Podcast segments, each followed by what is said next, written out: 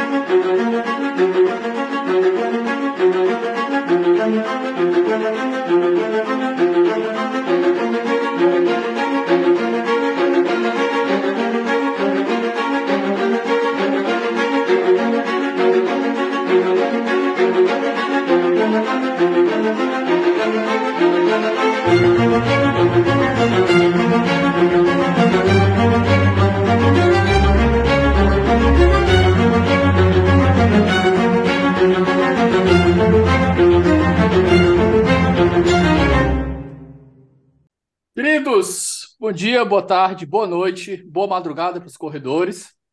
Eu estou aqui fazendo um episódio que eu cobro o Bruno para fazer faz muito tempo. Faz muito tempo que eu cobro esse episódio dele, mas quando ele me disse que essa obra ia sair, eu achei que valia a pena a gente esperar um pouco. E hoje eu estou na companhia de dois colegas aqui que, como eu, são vão ser acusados de ser grandes lambibotas dos Estados Unidos. E a gente veio para falar de, da Constituinte norte-americana, da Convenção da Filadélfia. Na minha companhia hoje eu estou com o Bruno Cunha e Lucas, eu vou precisar de uma ajuda com o teu sobrenome, Lucas. Mas é Piecharca. Piecharca. Então, vamos nós. Bruno, você já esteve aqui lá no episódio, acho que foi o 112 ou foi 113, falando sobre LLM nos Estados Unidos. Se reapresente aí para o nosso ouvinte. Tudo bom, Davi? Tudo bom, Lucas, meu amigo? É, obrigado pelo convite, Davi. Eu sou Bruno Cunha, sou advogado público. Atualmente estou fazendo meu doutorado na Universidade Federal de Pernambuco.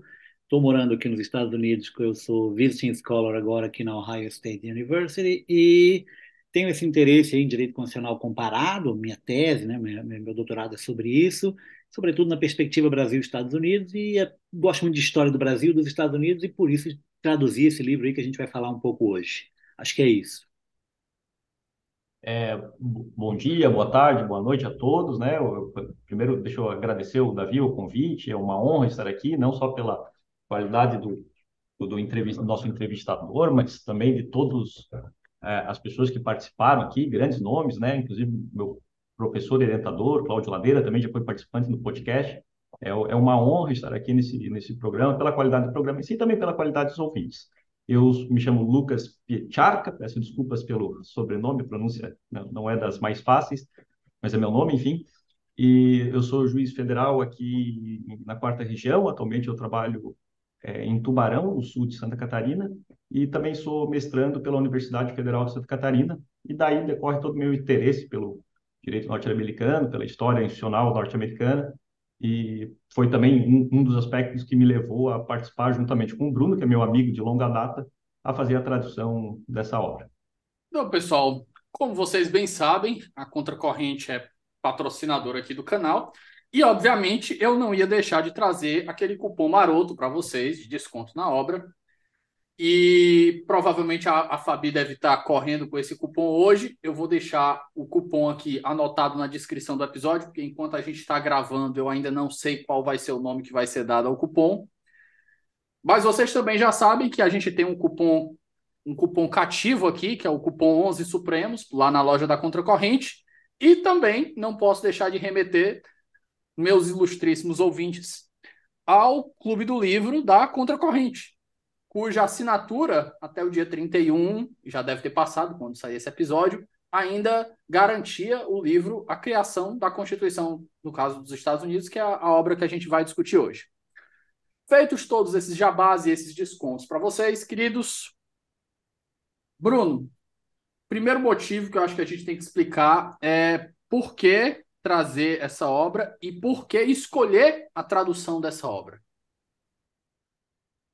Olha, Davi, eh, em 2016, indo direto ao ponto, eu vim morar nos Estados Unidos para fazer o meu LLM, né?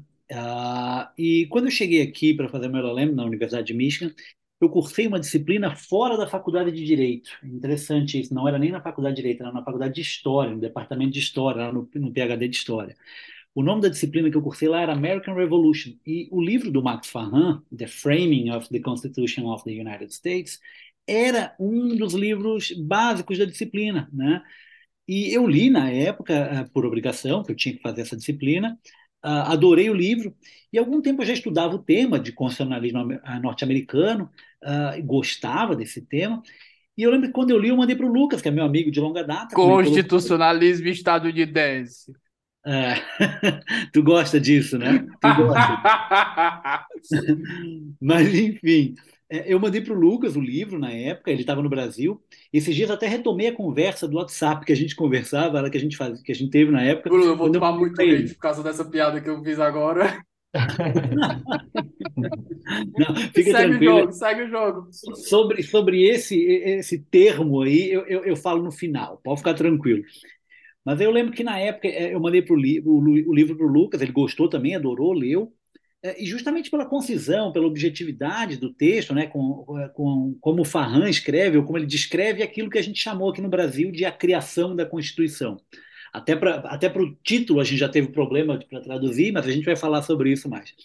A gente estava no Brasil, então eu e o Lucas conversando, e a gente pensou: oh, o livro é muito bom, né? Vamos trazer para o português. A gente não conhece nada parecido aqui em português nem aqui no Brasil, nem em Portugal ou outros é, países que falam português, algo tão sintético, tão completo ao mesmo tempo, que parece ser uma incongruência, mas é verdade, e que explica a origem da Constituição dos Estados Unidos.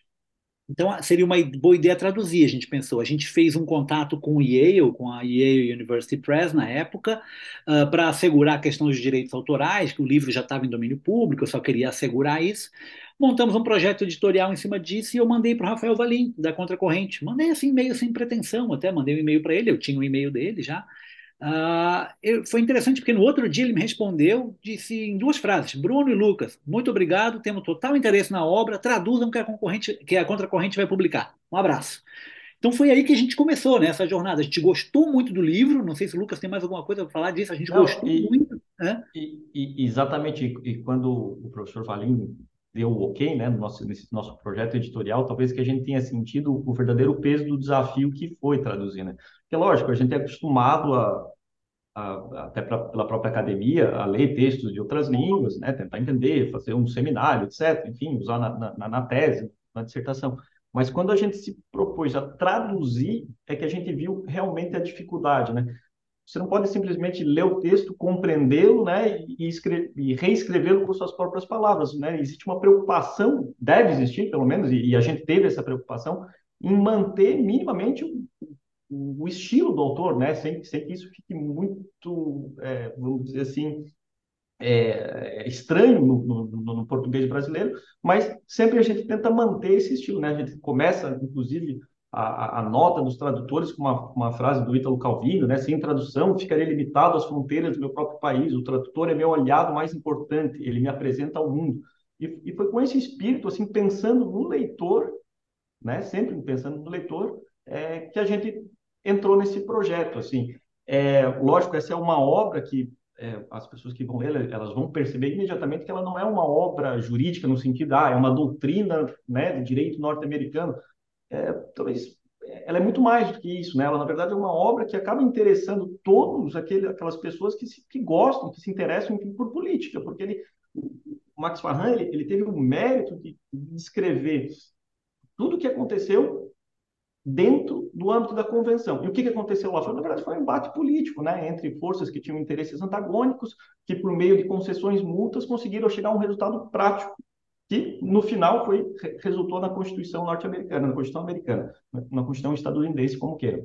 Mas é, essa, na verdade, foi a, a, a, grande ideia. E a gente até tem algumas expressões muito próprias, assim, da própria é, convenção, que a gente teve uma dificuldade muito grande, mas que, né, conversando muito, discutindo muito, é, às vezes com discussões acaloradas, até conseguimos chegar a um, a um resultado que, pelo menos a meu ver, foi satisfatório, não é, Bruno? A gente brigou, né? A gente tem que deixar bem claro que a gente brigou. a gente brigou por alguns termos, assim, eu, eu dou exemplos até, né? É. A, a, o nome das, das comissões dentro da convenção, né? Tinha o Committee of the Whole. Aí como é que a gente ia, a gente ia traduzir? Pô, comissão plenária, né? Comissão do todo, como é que a gente ia fazer isso? Tem uma que é bem interessante, que é, que é o Committee on the Unfinished Parts, que a gente tentar literalmente falar que é a comissão das partes inacabadas da Constituição, né? Ah, exatamente a primeira coisa que me veio à cabeça.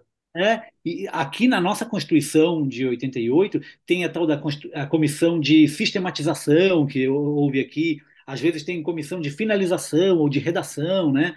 Mas a gente tentou, como o Lucas colocou, a gente tentou não fugir de, uma análise mais textual pura aqui, né? Então, nesse caso, a gente botou comissão de partes inacabadas, porque o nome da comissão era Committee on the Unfinished Parts. Que eles chegaram, a discussão travou em um determinado momento lá da convenção na Filadélfia, que eles falaram: não, vamos deixar esse assunto para depois. Aí, no final, eles falaram: ó, sobrou aqui ó, três assuntos que a gente não descobriu.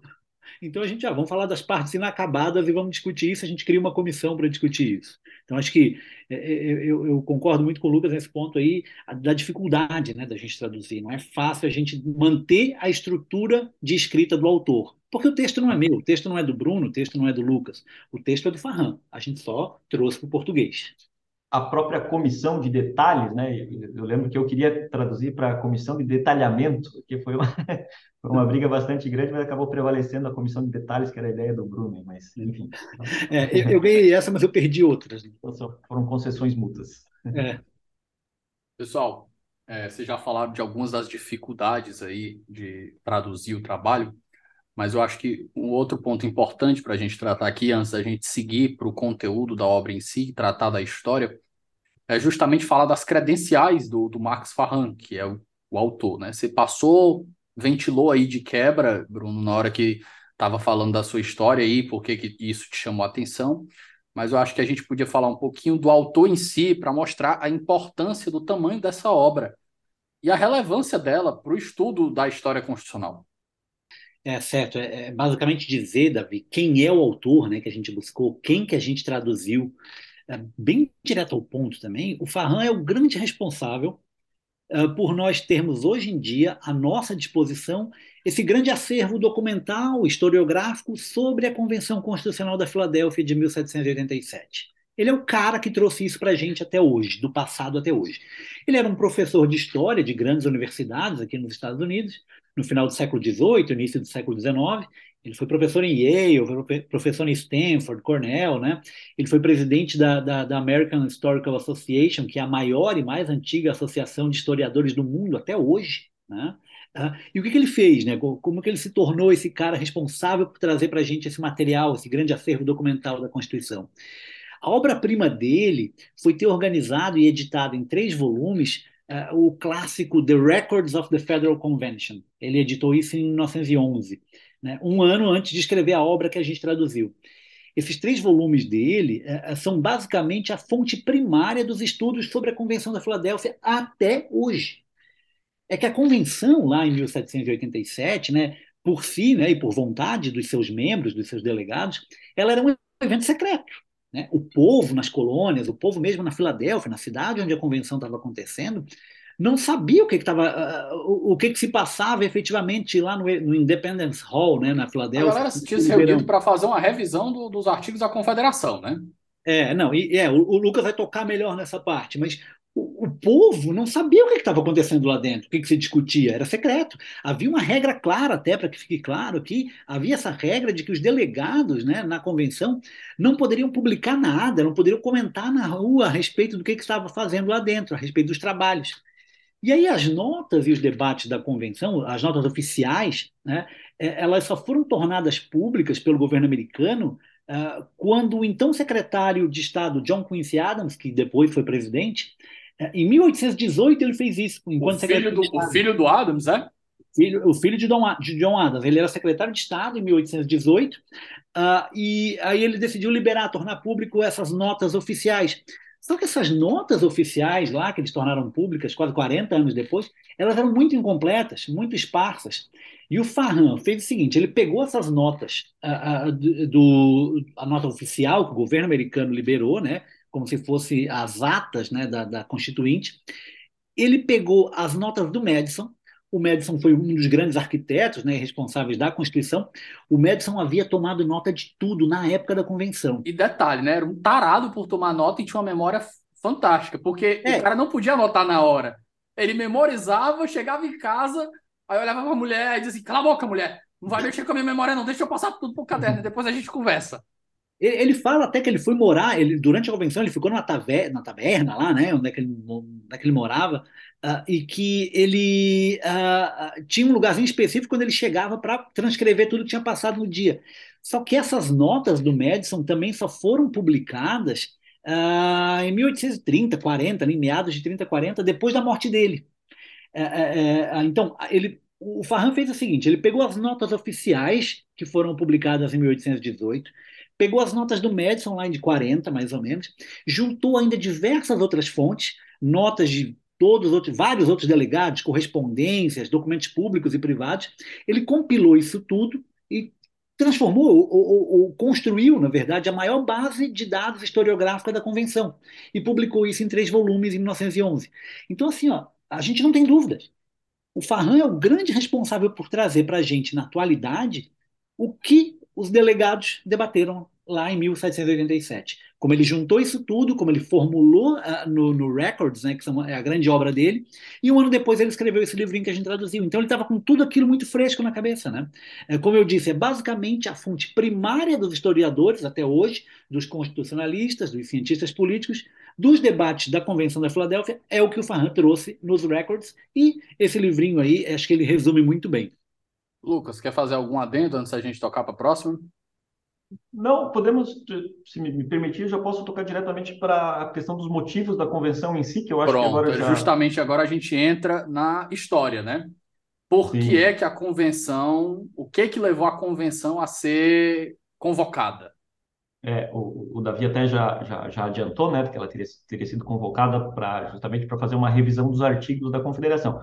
Mas só tentando, aprofundando um pouquinho mais é, o, o contexto, de quais eram esses problemas dos artigos da Confederação que eles estavam tentando resolver, né? que, que, que aqueles delegados estavam tentando resolver lá na Filadélfia.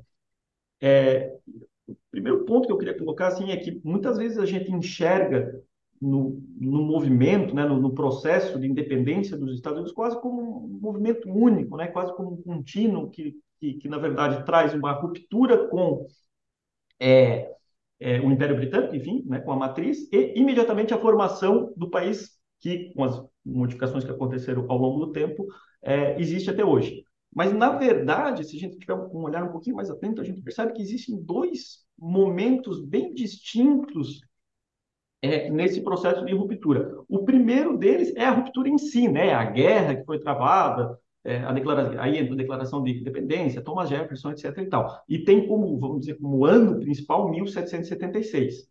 Mas há um segundo momento, e daí talvez o, ano que melhor representa seja justamente o ano da convenção, né? ou seja, 1787, que é justamente o ano, é, é justamente a formação, melhor dizendo, do arcabouço institucional que, com as mudanças né, que, que, que aconteceram ao longo do tempo, governa os Estados Unidos até os dias de hoje.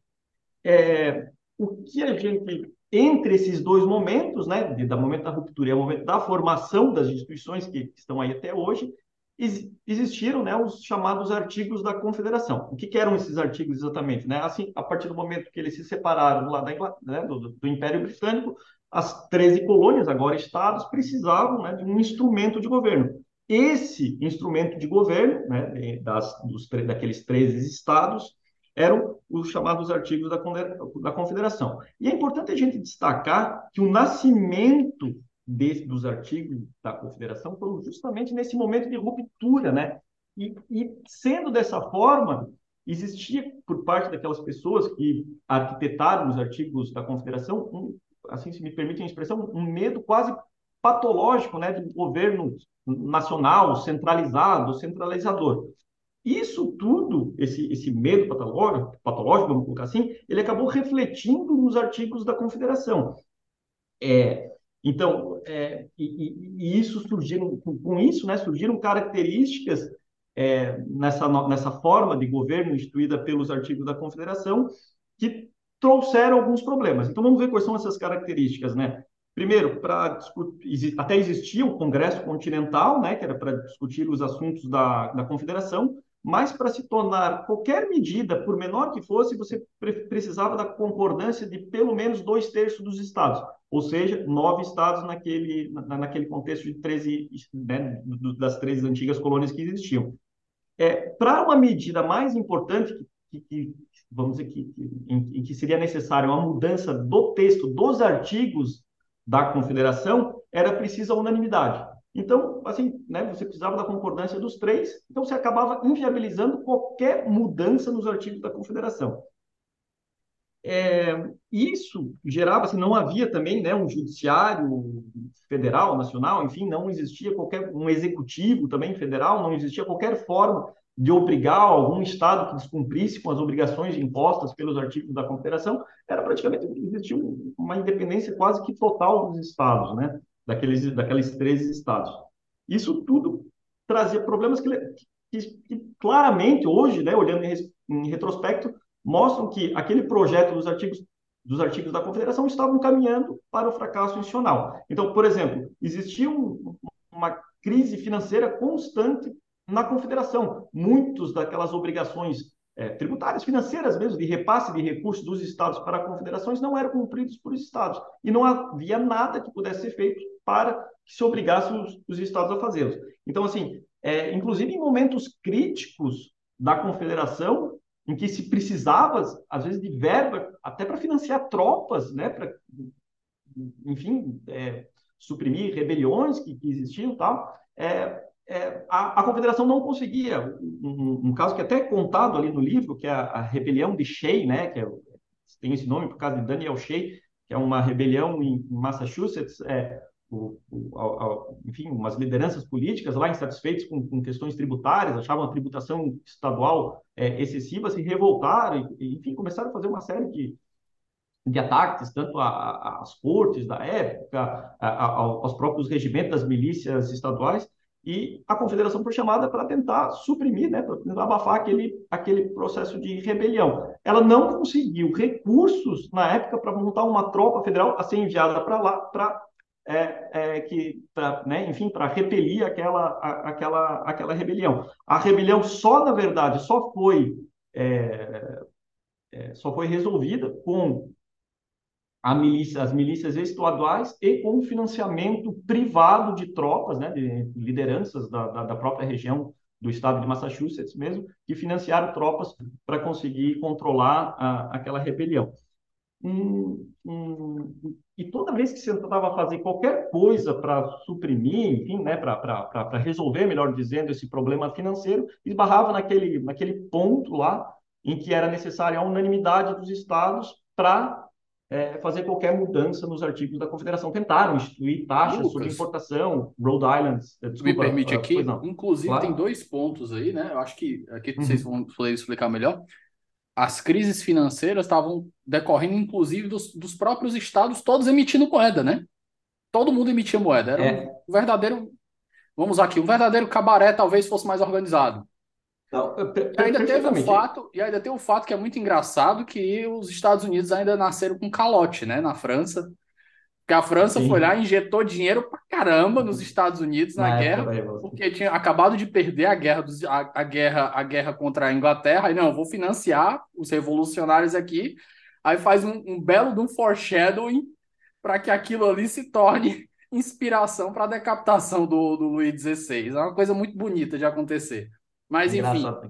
É que, que, isso reflete justamente numa crise financeira na França, que é, é um não, dos motivos da Revolução Francesa, a, né? A, é, é... a, a, Linda Colley trata isso de maneira magistral, né, Bruno? Ela diz, ó, veja só, a guerra entre a França e a Inglaterra, acho que foi a guerra dos sete anos, se eu não me engano, quebrou, quebrou a Inglaterra, deixou a Inglaterra um pouco quebrada, deixou a França um pouco quebrada, a França quebrada do jeito que estava ainda foi financiar os Estados Unidos e aumentou carga, carga de impostos sobre os franceses, e isso daí só foi uma cascata depois da Revolução Americana e trouxe de volta, trouxe a, os, os, os instintos de volta para, para o território francês. Mas, enfim, voltando para a nossa história.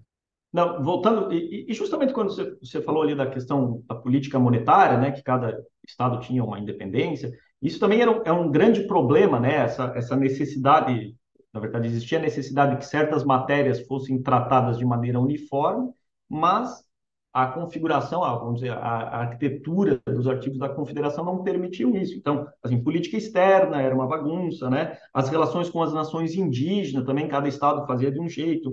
É, comércio exterior, é, o comércio interestadual, navegação, né? É, é eram todos aspectos que, que demandavam um, um, tratamento uniforme e que isso não era não era obtido no seio dos artigos da Confederação. Esse ponto exatamente aí do, do, comércio é que começa a chegar justamente na, na, na, convenção, né? Porque existia a necessidade de você ter uma legislação sobre comércio e sobre atos de navegação nos rios tal. Como a, os artigos da Confederação, Congresso Continental não conseguia é, fazê-lo, dar esse tratamento uniforme, os estados começaram a atuar individualmente. E um desses conflitos envolvia o que eles chamam lá, isso é bem descrito no livro também, a Baía de Chesapeake. Chesapeake, na verdade, é um estuário que é um corredor de navegação lá que envolve os estados de, é, da Virgínia, Maryland, Pensilvânia, enfim. E como existia essa, essa necessidade de tratamento ali, de, de regramento disso, existiam esses conflitos e o Congresso Continental não dava esse tratamento, esses, esses quatro é, estados se reuniram e entre si chegaram a uma solução. Isso era claramente contra os artigos da, da Confederação, que ele permitia que tudo passasse pelo Congresso, que ele, ele impunha que tudo passasse pelo Congresso continental. Mas, né, na, na falta de atuação do Congresso, os estados agiram, é, agiram individualmente e de maneira efetiva. Assim, quando esses quatro estados né, se reuniram e conseguiram dar trazer essa, uma solução para aquele problema, surge a ideia de fazer uma convenção sobre o comércio, né? e a Virgínia toma frente da, da, de, desse processo e marca para Anápolis uma convenção em 1786. A convenção, essa convenção de Anápolis, ela acaba não tendo um resultado muito, é, é, era só sobre comércio, mas ela acaba não tendo um resultado prático assim muito Importante porque apenas cinco estados compareceram. Mas, no, né, no entanto, os delegados que lá foram, eles decidiram, gostaram da ideia né, de, de sentar e discutir junto, e convocaram uma convenção, não daí não só sobre o comércio, mas geral, para o ano seguinte, ou seja, 1786, a ser realizado na Filadélfia. Então, é, e aqui nasce a nova convenção. A ideia era assim, ó, vamos lá na Filadélfia, nos reunir, né, para identificar os problemas da, é, dos artigos da confederação e propor soluções. Então, assim, é, para isso é que a convenção foi chamada, né? A gente, a gente, tem que tirar aquela ideia, caso ainda existe, de que a, a, a convocação de uma Assembleia Constituinte. Não, a, a, Assembleia, na verdade, ou melhor dizendo, a, a convenção, ela foi convocada apenas para isso, para que se identificassem os problemas do artigo da Confederação e para propor soluções. Nesse processo todo ali, daí Alexander Hamilton tem um papel, ele que, que fez o, o, o chamado relatório de Anápolis, que é justamente que ele trata, é, que ele identifica já alguns problemas, é, aponta algumas soluções, né, e diz, olha, a gente precisa se reunir para conversar sobre isso. Então, ele tem, o Hamilton, nesse, nesse momento de convocação da Assembleia, ele tem um papel muito relevante, né?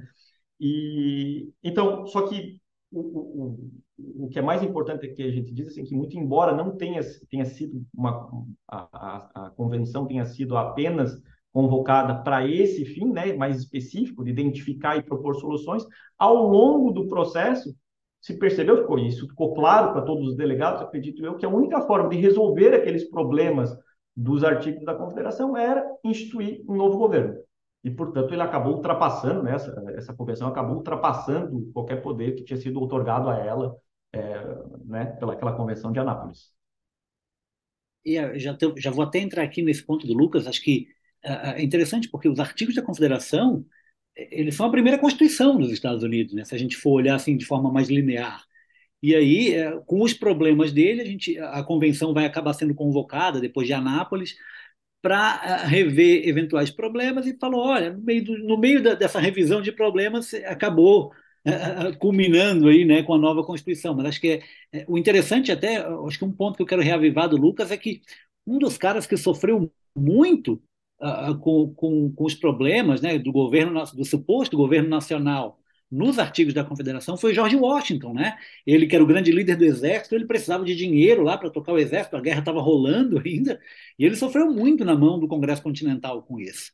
E, mas acho que o que eu quero mais chamar a atenção, e aí volto para o início dessa fala, dessa fala do Lucas, que eu sempre gosto desse tema, é que o período da chamada Revolução Americana como um todo é marcado por dois momentos bem distintos.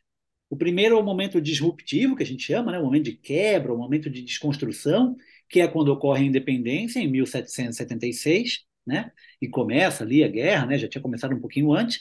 E o segundo momento, de 1787, é o momento de construção, de formação de governo, de criação de estruturas políticas, jurídicas, administrativas novas, já que os artigos da Confederação haviam falhado, como o Lucas bem colocou. Então, esse segundo momento, que é o momento da Constituição de 1787, ele é muito mais burocrático, né? É um momento de construir e organizar um governo e instituições que funcionem para um novo país, para uma nova realidade. E a convenção foi o palco disso, né? Ah, e aí tem uma passagem famosa que nem está no livro, mas que vale a menção, é, que se deu em um jornal da Filadélfia em setembro de 1787, bem no finalzinho já da convenção, é, o Pennsylvania Gazette, que era um jornal famoso, ele trazia a manchete a seguinte: o ano de 1776 é comemorado por uma revolução em favor da liberdade, que foi quando se quebrou aí o elo uh, uh, com o Império Britânico. O ano de 1787, dizia o jornal, espera-se será comemorado com igual alegria por uma revolução em favor do governo. Então, 1776, independência, revolução destrutiva. 1787, a Constituição, Revolução Construtiva, vamos colocar assim. Então, os dois grandes momentos aí desse início da história americana, né? E a Convenção, sem dúvida alguma, a Convenção de 1787, é o grande palco aí para a gente debater isso tudo. Espera só um momento que a gente volta já. Fala galera, tudo bem? Galera, tô interrompendo seu episódio rapidinho para dizer que meu nome é Felipe Augusto, sou defensor público federal, mestre e doutor em direito e fundador do Ouse Saber, curso preparatório para concursos, que é um parceiro aqui do Onze Supremos. Eu tô aqui hoje só para te dar um recado rapidinho para dizer que o Ouse se orgulha bastante de empregar muito trabalho, muita energia, muita dedicação para fazer materiais de excelência, materiais de alta qualidade para sua preparação para concursos. Se você sonha com concursos públicos para carreiras jurídicas, defensoria, Ministério Público, magistratura, procuradorias ou delegado de polícia, o OUSE pode ser o lugar adequado para sua preparação. Vem conhecer a gente no arroba Saber no Instagram e conheça os nossos cursos que já aprovaram mais de 5 mil pessoas. Bruno, tocando, a gente falou dos motivos, como e o que levou a galera a se reunir ali. Próximo ponto é, acho que a gente tem que tratar aqui dos não é nem mais founding fathers, né? Porque a gente tenta, a gente, a gente resume muito os founding fathers a isso, né? Mas a gente tem três figuras diferentes, duas mais conhecidas que são os framers e os founding fathers, e tem também um nome que eu não sei, ah, não sei os signers, que é a galera que as, efetivamente assinou a Constituição, que por curiosidade a gente não tinha duas das grandes figuras que eram founding fathers e não foram framers, né? Que é o, o Adams e o Jefferson, que estavam atuando como como embaixadores lei mar. É. é. então assim, acho que vale a pena a gente falar, já comentamos os motivos, quem eram as grandes personalidades, vamos chamar, né, grandes figuras, para não falar de founders, framers, vamos falar das grandes personalidades que estavam na convenção. Mas só para deixar claro, né, o, o, para o ouvinte que não é. é familiarizado com o tema, né, Bruno? Fazer uhum. aquela diferenciação para a pessoa saber o que, que, o que, que se refere quando a gente está falando, né? O framer, se a gente fosse fazer aqui uma tradução quase que literal, seria o, o equivalente ao constituinte, né? Uhum. Aquele cara que ajudou, porque Frame é muito difícil a pessoa traduzir direto para português, mas basicamente é o cara que ajudou a, a construir o design da Constituição. É. Os Founding Fathers eles já vinham todos desde a fundação do país, ou, ou seja, desde a guerra, da guerra, da guerra de secessão, da, da guerra de da guerra de, de revolucionária ali do, dos anos de 1776, a galera que participou dos debates, que estimulou a população, que participou da guerra. É, eu acho que até é, até antes, até da na, acho que você tocou no tema, não sei se foi você ou foi o Lucas, da guerra da, da guerra franco-indígena, né, que eles chamam é a, a French and Indian War, que na, na América do Norte era a guerra franco-indígena e na Europa era a guerra dos sete anos, né? Ela, é interessante que essas guerras têm nomes diferentes dependendo do local, né? Mas é basicamente o mesmo conflito, né? Ele ocorreu um pouco na América do Norte uh, e um pouco na Europa, né? E, e, no mesmo tempo. Na América do Norte ele foi um pouquinho mais longo, ele acho que teve nove anos, ao passo que na Europa foram sete. Então, essas grandes figuras já que começaram lá na Guerra Franco-Indígena, aquelas brigas com os índios, com os franceses, com os ingleses do lado, nesse, nesse ponto ainda os americanos ao, ao lado dos ingleses, depois é que eles se rebelaram contra os ingleses, a questão da taxação, que eu não vou entrar aqui, mas uh, o interessante é que o, o, o, essas grandes personalidades que já vinham desde antes, estavam agora aqui na convenção, uh, a gente tem que destacar alguns nomes que a gente tem que comentar um pouquinho uh, uh, sejam founding fathers ou no caso aqui framers. Acho que o primeiro deles que a gente eh, que eu gosto de falar bastante é o Franklin, né? O Benjamin Franklin. Uh, ele ele estava na convenção. ele era basicamente o americano mais conhecido em todo o mundo na época sem dúvidas disso. Uh, ele era a figura de maior notoriedade, de maior prestígio da convenção. Uh, ele era o atual presidente da Pensilvânia, que era o equivalente a governador da Pensilvânia, né, onde fica a Filadélfia e onde a convenção estava sendo realizada. Ele tinha sido embaixador uh, na Suécia, na França, eh, tinha sido presidente da University of Pennsylvania, da, da UPenn, né, que a gente tem até hoje, exerceu diversos cargos nos congressos continentais, nos governos da, da colônia dele, né? Uh, e até tem uma, uma fala, e o Farhan coloca isso, uh, que ele era conhecido como o, Sócrates americano, né? porque ele tinha histórias espetaculares uh, nos Estados Unidos, na França, sobretudo, na Europa. Né? Só que o Franklin, ali em 1787, ele era um idoso de 80 anos. Né? E, como tal, enquanto idoso de 80 anos, ele teve uma participação bastante protocolar na convenção, não muito ativa, vamos dizer assim. E o Farhan vai colocar isso, vai até falar que uh, quando chovia lá no verão da Filadélfia, o, Ben Franklin não ia para a convenção, que ele queria se resguardar em casa, tinha medo de pegar uma chuva, uma gripe e tal. E o Farhan escreve isso, e isso são dados históricos até, né? O Franklin não ia nesses dias. Mas, muito embora ele não tenha sido tão ativo, ele era a maior personalidade do momento todo mundo dentro da convenção, os 55 delegados que passaram em algum momento ou outro pela convenção, uh, uh, ele, todo mundo queria ter a oportunidade de dizer que o Franklin apoiava suas ideias.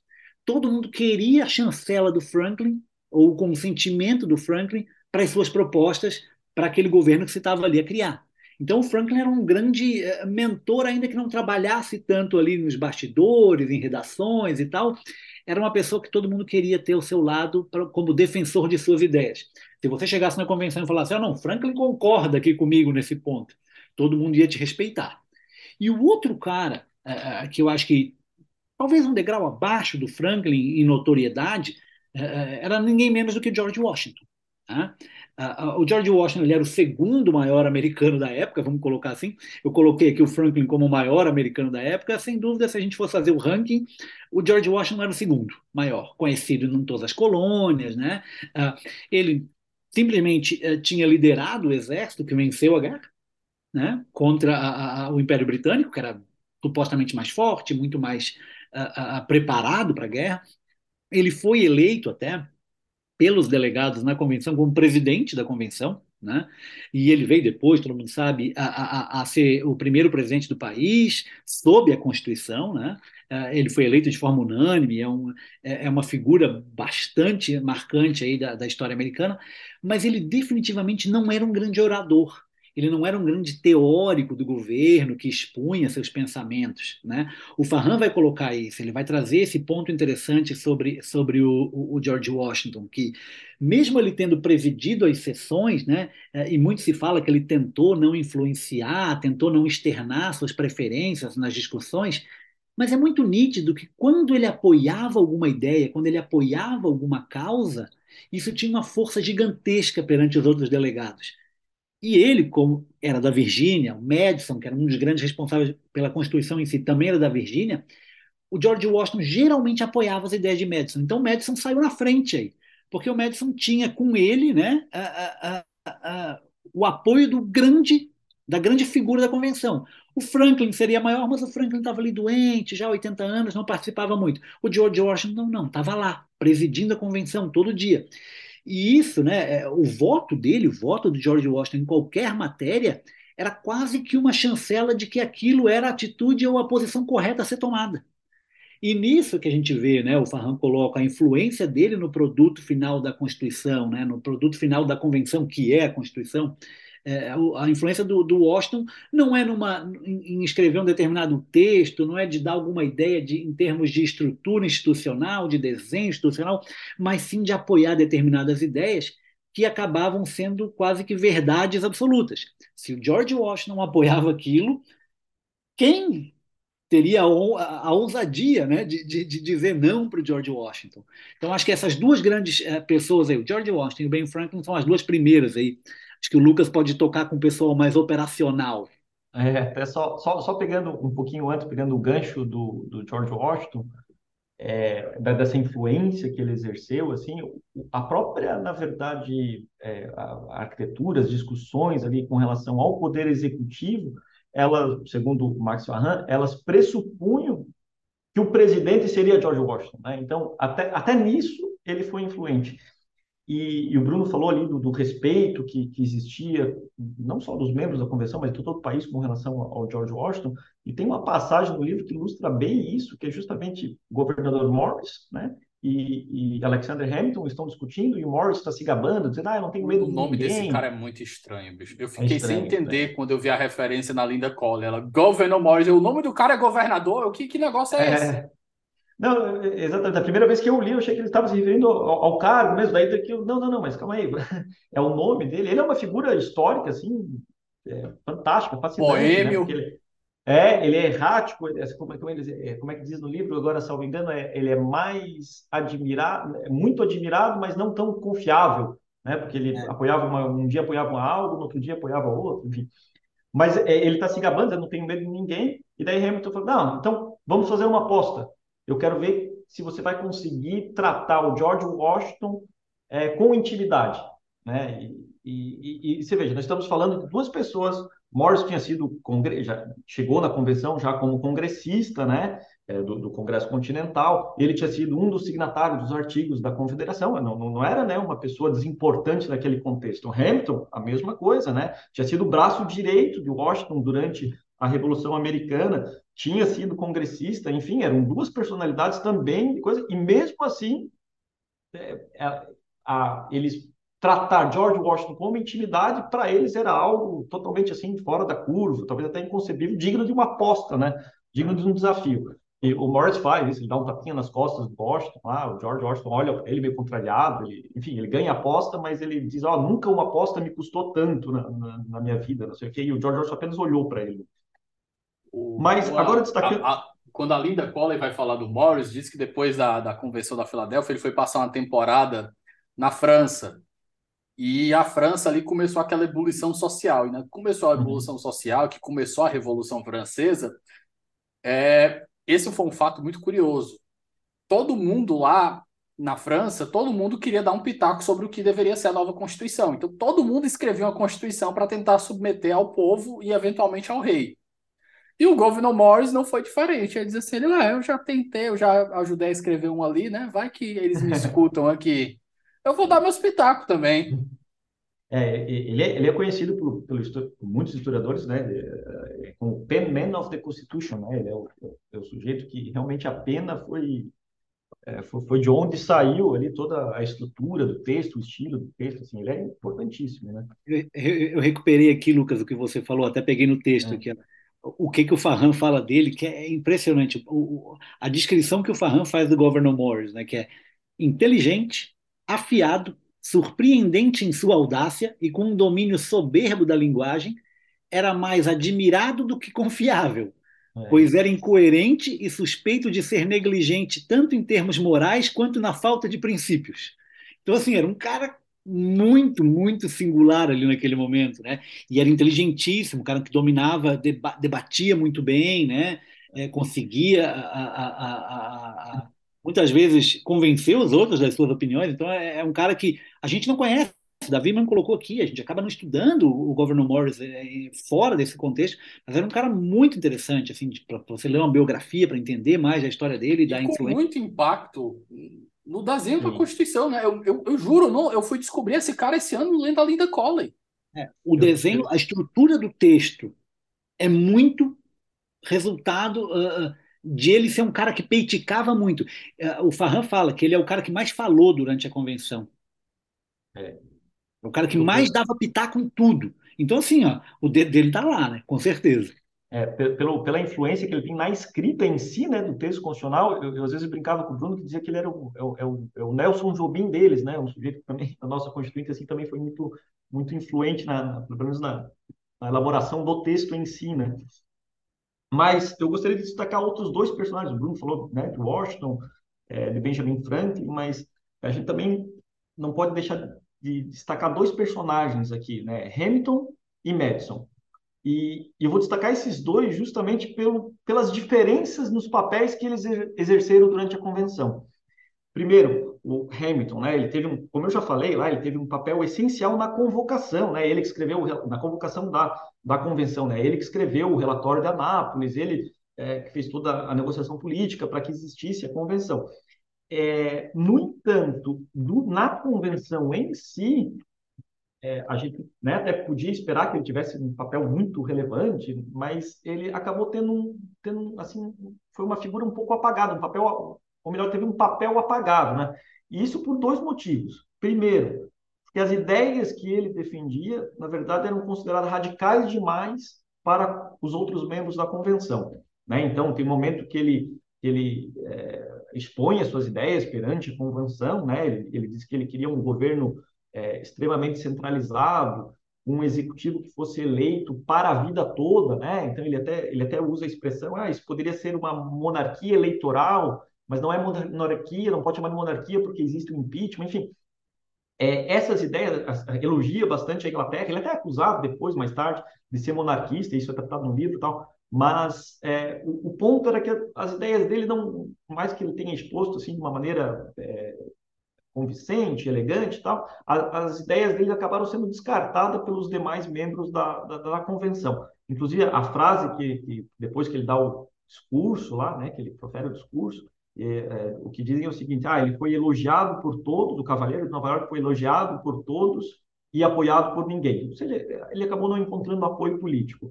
E o outro ponto que, que fez com que ele, com que Hamilton tivesse um papel mais apagado, é que ele acabou sendo anulado pelos outros dois membros da delegação de, de Washington, da delegação de, de perdão, de, de, Nova York. Ou seja, é, Nova York tinha mandado três membros, né, para representarem o estado. Hamilton tinha um tipo, né, de ideia e os outros dois em ideias opostas, né? Eram, 50, eram 55 delegados ou foram 55 que, que ratificaram? Porque eu lembro que teve alguns que não ratificaram. Não, exatamente nesse ponto agora, assim, por, por exemplo, então Hamilton ele, ele acabou ficou tão desgostoso, ele estava assim tão desgostoso com o papel dele sendo sempre o voto vencido ali na convenção que ele deixa a convenção. Então ele, ele chega em um momento sai e ele só volta depois, mais tarde, para assinar. Inclusive, assim, por mais que ele né, tenha tido esse papel secundário, ele foi o único de Nova York que assinou. Os outros dois, Yates e Lansing, não assinaram a, a, a, a, a, Constituição dos Estados Unidos, né, o produto lá da convenção. Ele voltou mesmo assim, então, então tiveram alguns que participaram, não assinaram, enfim, isso também se descreve no livro ali de que a gente tem a ideia que todos que foram convocados participaram ativamente, não, não aconteceu isso, alguns deixaram, outros de alguns estados tinham que retornar ao estado para né, pedir, oh, será que isso eu posso fazer? Porque no próprio ato que, que delegou né, a, a, sua participação deles, é, tinha restrição, eles tinham que voltar para consultar o legislativo locais. Então, assim, em média, o, o, grupo que participou ativamente era entre 30 e 40, apesar de que né, o número de delegados em si fosse mais de, de 50. Né? Então, esse foi o né, o papel de Hamilton ele acabou tendo um papel um pouquinho mais apagado, um pouquinho não, bastante mais apagado é, por conta dessas duas circunstâncias, ideias que foram rejeitadas, né, e também os outros dois membros da delegação de Nova York simplesmente anularam é, qualquer tentativa dele de, de, de, ser mais influente. O outro, daí, o outro lado da moeda, vamos colocar assim, seria James Madison. O Bruno até já, já falou dele, com a ligação que ele tinha com George Washington e tal. É, o, o, livro, acho, esse capítulo que descreve todos esses membros é muito interessante. Ele descreve James Madison assim como esguio, de estatura mediana, reservado e estava sempre vestido de preto, né? Isso, isso eu acho é, é interessante. É, mas o, a, eu digo que ele é a contra, é, vamos dizer, a outra face da, da, da moeda de, de Hamilton, porque ele tem um papel assim é, influentíssimo na Constituição. E, e por dois motivos. Né? Primeiro, porque as ideias que ele defendia, na verdade, foram as adotadas pela Convenção. Um governo central forte, a, a questão da, das duas casas, isso a gente vai conversar mais tempo. A gente vai, até vai conversar mais tarde. Mas o, o Max Farran, inclusive, chama o James Madison de um mestre de obra da Constituição, porque ele acabou sendo o grande líder daquele processo é, da, da, da Convenção. E um outro motivo pelo qual ele é tão importante é porque ele acabou fazendo o diário, né? O, é, o, enfim, da Constituição, Bruno até já, já, já, citou isso. Ele diz assim: ah, escolhi uma posição na convenção que ficava à frente, né, na, na frente de todos, ali, e, e, mais ou menos numa posição centralizada, que ele podia escutar o pessoal que presidia a sessão, as sessões, mas também podia escutar todos os outros delegados, né? E ele foi tomando notas de tudo que acontecia, chegava na, né, na hospedagem dele e, e, anotava tudo, exatamente tudo que tinha sido discutido, tudo que tinha sido dito. Inclusive, os cadernos dele são a maior fonte, né? Exatamente, são, é a fonte primordial de tudo que aconteceu, mais, inclusive, do que as notas oficiais, né, que eram extremamente lacônicas e tal. É, o, esses cadernos dele, vamos colocar o diário da, da Constituição, é, é, é o, é, talvez seja a fonte primordial do que, que aconteceu naquele, na, na Convenção da Filadélfia de 1887 é, e 1787, perdão. Sem ele, portanto, sem Madison, né, um, a Constituição não seria a mesma, talvez nem existisse essa Constituição, seria, seria completamente diferente. E dois, a gente saberia muito pouco do que efetivamente aconteceu na, na, na Convenção da Filadélfia. Só, só, só um. Bruno, tu, tu, falou alguma coisa de, de, corrigir aí, não sei se quer. É, não, é o, o, nome lá do pessoal que, que não assinou, que no final o, o, o, Hamilton acabou sendo anulado, como tu colocou ali, né, pelos uhum. outros dois delegados de Nova York, mas quem no final não assinou né, a Constituição, o produto final, a questão que o Davi trouxe, 55 pessoas passaram ao todo pela, como delegados pela Constituição, uhum. pela Convenção, aliás. Uh, a assinatura, três não assinaram no final, né? Que foi o, o, o Elbridge Gary, que é o cara que dá o gerrymandering, né? O cara que dá o nome ao fenômeno, que é lá de Massachusetts. O George Mason, da Virgínia, e o Edmund Randolph, da Virgínia também, né? O, o pessoal de Nova York assinou. No final das contas, o, a galera de Nova York assinou ah. a Constituição. É. Mas é, é engraçado porque é, fica claro que era um cara que tinha muitas ideias, o Hamilton, né? E até muito avançado para a época, mas acabou que as ideias dele, ele, ele assim, acho que eu posso falar aqui no podcast, né, Davi? Ele ficou puto uma hora. Ele ficou puto uma hora porque ninguém ouvia ele, né? Ele era um cara muito inteligente. Tal. Ele era uma criança, né? Na frente do, do, dos outros. vamos, convenhamos, ele ele estava ali tudo bem que o cara para aquela para aquela época o cara já era já, já tinha uma idade de velho, mas pô, na frente dos outros ali o cara estava o quê? Com 25, 26 anos, mais ou menos. É, e, e aí ele, ele, ele, como se diz lá no Recife, né, ele estilou, ele estilou e foi embora, pra voltou para Nova York, né? E ele voltou, como o Lucas colocou, ele voltou no final só para assinar, basicamente, né? E ele viu que, ó, ninguém me ouve aqui, ninguém está dando a mínima para mim, então vamos embora.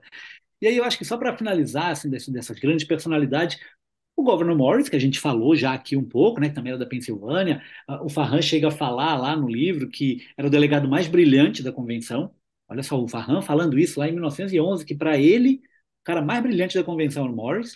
Uh, uh, e tem aquela frase que ele fala lá, que era mais admirado do que confiável, né? É, eu lendo isso, lendo que o Farhan uh, falou, quando eu lembro quando a gente traduzia, eu falei para o Lucas, cara, eu, eu, eu quero achar uma boa biografia do Morris para ler, porque tem muita coisa legal da vida dele, né? É, é, depois que a gente lê, entende um pouquinho, a gente já sabe assim, o quanta coisa esse cara fez.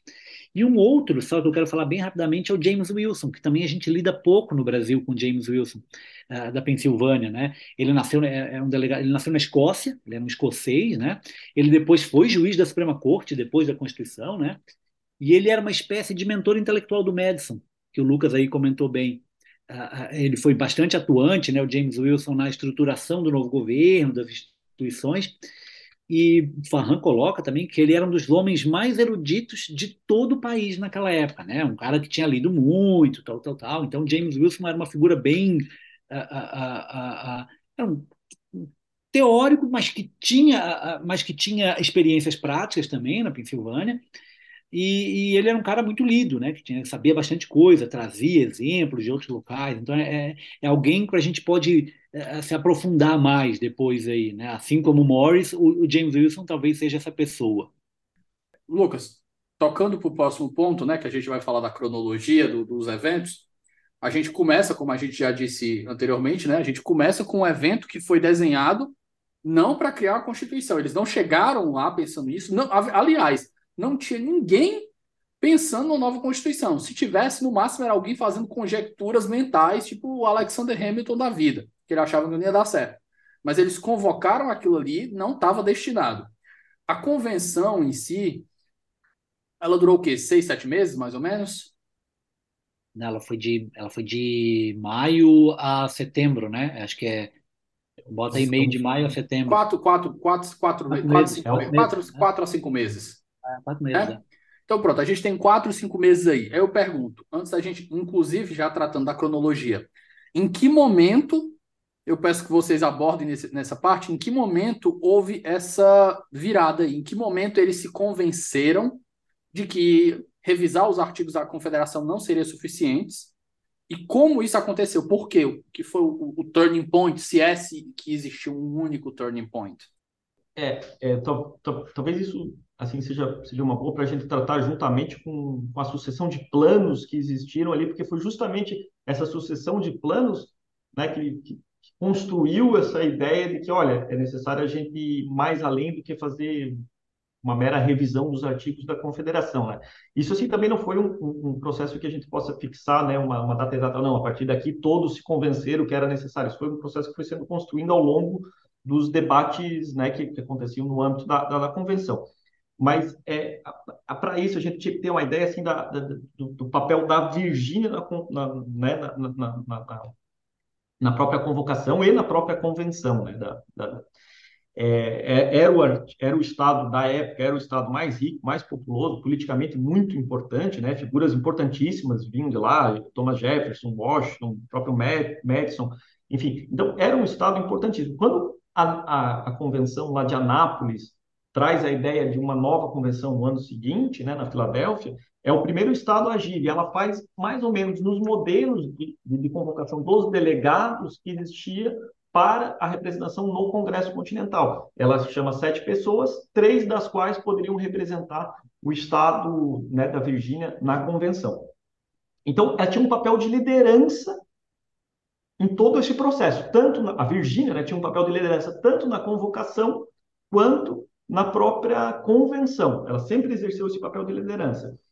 E se esperava que ela, então, viesse com algum plano, né, com, algumas ideias que a partir das quais se pudesse trabalhar lá na convenção. E foi o que ela fez. Os delegados chegam um pouquinho, os, os delegados da, da Virgínia chegam um pouquinho antes e elabora, aproveita esse tempo para elaborar um plano de constituição, que na verdade são ideias, diretrizes, né, para né, do que se fazer, de como se resolver aqueles problemas dos artigos da Confederação. Essas diretrizes, essas ideias, né, em conjunto, elas são chamadas de o plano é, da Virgínia.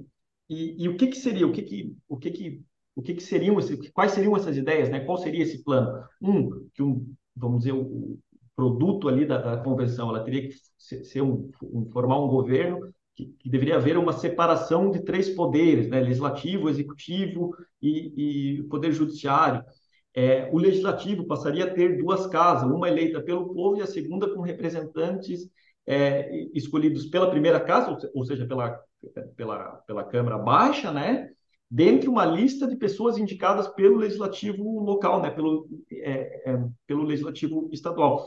Possibilidade de força contra os estados que não cumprissem os seus deveres, um executivo né, escolhido é, pelo legislativo sem possibilidade de reeleição. Enfim, algumas ideias eles botaram assim que dariam, é, dariam a tônica das discussões é, futuras na convenção. um, um, dois pontos aqui, assim, né? Que, que, primeiro era um plano que representava os grandes estados, né? Já introduzindo um assunto que a gente vai tratar bastante, assim, né? Porque a representatividade lá na, na, na no legislativo era toda com base na população. E, e o segundo ponto é que claramente esse plano da Virgínia ultrapassava os poderes né, para os quais eles tinham sido otorgados para discutir. Ou seja, eles não estavam mais discutindo a revisão, né, ou a identificação de problemas dos artigos da Confederação e propondo soluções né, de, de revisão dos artigos da, da Confederação. O, o, próprio sujeito, Edmund Randolph, que, que, apresentou o plano da Virgínia à convenção, ele admite isso no, no discurso e diz o seguinte: ó, é, né, a gente aqui está extrapolando um pouco, é, na verdade, o que a gente está propondo é um governo nacional. Então, assim, indo mais claramente à tua pergunta, desde para alguns delegados, desde o início, desde a instituição do, da apresentação do plano da Virgínia, a ideia passou a ser a instituição de uma nova forma de governo. É claro que isso encontrou uma resistência muito grande, principalmente dos pequenos estados, e isso foi, foi havendo um processo de convencimento, né, que durou a convenção inteira. Então, é, é, eu não tenho, a gente não teria como fixar um momento, ah, foi, foi a partir do dia tal que houve né, a superação da ideia de revisão dos artigos da Confederação, partindo para a ideia da instituição de um novo governo. Não, na verdade, foi um processo é, contínuo que durou a convenção inteira. Mas, assim, justamente fazendo esse, esse contraponto, é que à medida que o plano da Virgínia foi avançando na convenção e foi sendo discutido, os pequenos estados começaram a se sentir incomodados, principalmente com, né, com a ideia de é, com, a, com a ideia de representatividade lá com base na população por estados e não por estado, que era a regra do, dos artigos da Confederação. Então, New Jersey apresenta um novo plano, daí esse sim é muito mais calcado na ideia original, ou seja, de uma mera revisão dos artigos da Confederação. Nesse plano de Nova Jersey, na verdade, o que, que qual que era a, vamos dizer, a tônica, qual que era, qual que era a ideia? Iria se manter o, o Congresso Continental como era formado, ou seja, é, cada estado teria um, um número iguais de, igual de representantes, né? É, mas existiriam algumas modificações, né? Uma, esse, iria se criar uma taxa a ser cobrada dos estados para que eles né, para resolver a questão financeira. Enfim, era um plano bem mais tímido e que, de certo modo, representava os interesses dos pequenos estados, e isso chegou um momento que acabou sendo contrapondo, né? o plano da Virgínia e o plano da, de, de, de Nova Jersey.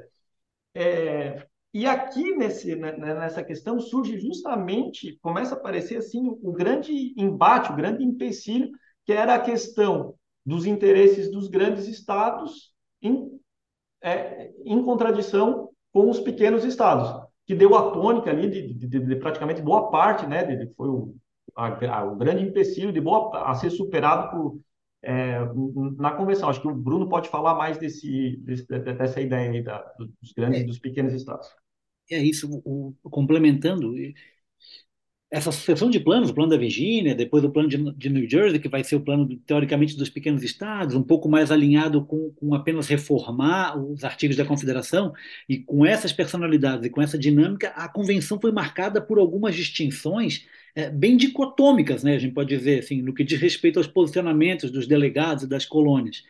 É, hoje em dia, a, a gente é muito acostumado a vislumbrar essa dinâmica, aí, sobretudo aqui nos Estados Unidos, de poderes, em um conflito norte-sul de escravistas e não escravistas, isso muito ligado aí com a Guerra Civil de 1860, né? Mas a grande verdade, é o que Farhan vai colocar no livro, é, é, que o verdadeiro conflito e a verdadeira ideia que está por trás de plano da Virgínia, plano de, de New Jersey, e que marcou a convenção, se dava em outras perspectivas, né? Os embates. Havia um embate leste-oeste, né? As colônias do oeste que tinham interesse nas terras, né, então virgens do interior, e que pretendiam se expandir para o oeste, né, é, é, contra as colônias do leste, que eram as colônias do litoral, que já tinham seus tamanhos definidos. Uh, tinha um embate aí populacional por causa da representação no, no, no, legislativo. Tinha um embate também de grandes e pequenas colônias, como o Lucas colocou, né? Uh, o grande obstáculo aqui era, era conciliar uh, os interesses de colônias grandes e de pequenas sobretudo no que diz respeito à representação no legislativo, como eu já falei, mas também da sua força para a escolha do executivo. E aí o, o Farhan vai colocar isso, olha, os interesses mais conservadores do, e abastados do litoral, né, eles tentavam manter o controle do governo nas suas mãos e se recusavam a conceder aos interesses do interior, né, dos estados do oeste, vamos dizer assim, e, e, e, os estados mais conservadores do litoral não queriam dar mais participação no governo para aqueles que estavam indo para o interior, para os estados menores, teoricamente. Então a gente tinha esse, esses debates. Só que no fim das contas, como é que a gente vai conciliar isso tudo? Como é que a convenção conciliou? E aí, claro, em muitas concessões recíprocas, criação de, de, de comissões para isso, para debater. Ah, quando a convenção chegava em alguns momentos assim que não tinha resposta para nada, o Farhan deixa bem claro, eles paravam tudo e criavam uma, uma, uma, comissão com um de, cada, um de cada colônia, ou eles criavam comissões específicas e tal. Mas no fim das contas, a, a configuração tão clássica que a gente tem hoje, né, é, que é seguida por diversas democracias ocidentais, inclusive o Brasil, é formada aqui nesse embate. É, é, o que a gente vai chamar do grande acordo, né? O grande acordo é o Great Compromise, que é, alguns chamam do, do, Connecticut Compromise, que foi o Sherman, lá, um, um, delegado de Connecticut, que fez a primeira proposição dele. É, esse acordo, ou grande acordo, como a gente traduziu, ele vai construir um legislativo com duas casas legislativas, uma casa baixa, né, com representantes de acordo com a população dos estados, e uma casa alta, com o mesmo número de representantes para cada estado, no caso aí dois senadores, e o legislativo vai ter essa, essa, essa é, vai contrabalancear interesses, porque não queria, é, ao mesmo tempo que não se queria privilegiar os grandes estados, que tinham mais população, a, a, a, esse tipo de, de, construção institucional, esse tipo de desenho institucional, privilegiava também os pequenos estados que teriam a mesma representação no Senado. E aí a gente tem aqui aquela clássica alegoria do George Washington em uma conversa com o Jefferson, já depois da Constituição, né? Aí o Jefferson vai falar lá qual é o papel do Senado, né? O Washington, na verdade, vai falar qual é o papel do Senado nessa, nessa Constituição bicameral. Olha, o Senado ele é quase que ele tem um papel de esfriar ou de frear, né, as medidas mais impulsivas da casa mais revolucionária ou da casa mais afeta ou próxima ao povo, que é a casa baixa, né, que aqui é a House of Representatives no, nos Estados Unidos. Mas o interessante é que esse acordo ele foi, ele foi algo que foi evoluindo, como o Lucas colocou, desde o primeiro plano da Virgínia até chegar ao plano de New Jersey, a ideia de, de, de um acordo que pudesse é, é, é, ser aceito por todo mundo, a gente vai vendo várias discussões na convenção, porque ninguém quer ceder poder. O pessoal do litoral não quer, o pessoal dos estados grandes não quer ceder poder, mas a única forma de englobar todo mundo foi fazer essa estrutura de desenho institucional em que as duas casas, uma tinha a representação por população e a outra tinha a representação uh, pelos estados em si. Né? Então a gente teve a ideia do Senado e da, e da, e da, e da, da Casa dos Representantes. Mas o interessante, até para já levantar a bola para o Lucas, é a ideia que o, pro, a, o manejo a construção do próprio executivo também vai se dar de acordo com a ideia de um grande compromisso. Como que a gente vai eleger o, o, o executivo para não deixar que quem tenha muita população comande ou para não deixar que estados pequenos comandem a eleição do executivo? E aí é que vai chegar num ponto bem interessante, né, Lucas? Não, exatamente. É, todo, todo esse, esse conflito, na verdade, vamos colocar assim, esse embate entre estados pequenos, estados grandes, né, toda essa que o Bruno falou, da questão de ceder poder, de concessões multas, isso se refletiu também na configuração, na, na, hora da criação da configuração do executivo, né? De como, sobretudo na, na, na maneira de escolha do executivo, né? É, então, e a gente precisa, assim, é, ver como é que foi esse caminho até que se chegar na forma atual hoje, né? Do colégio eleitoral, que é tão polêmico, tão criticado, enfim.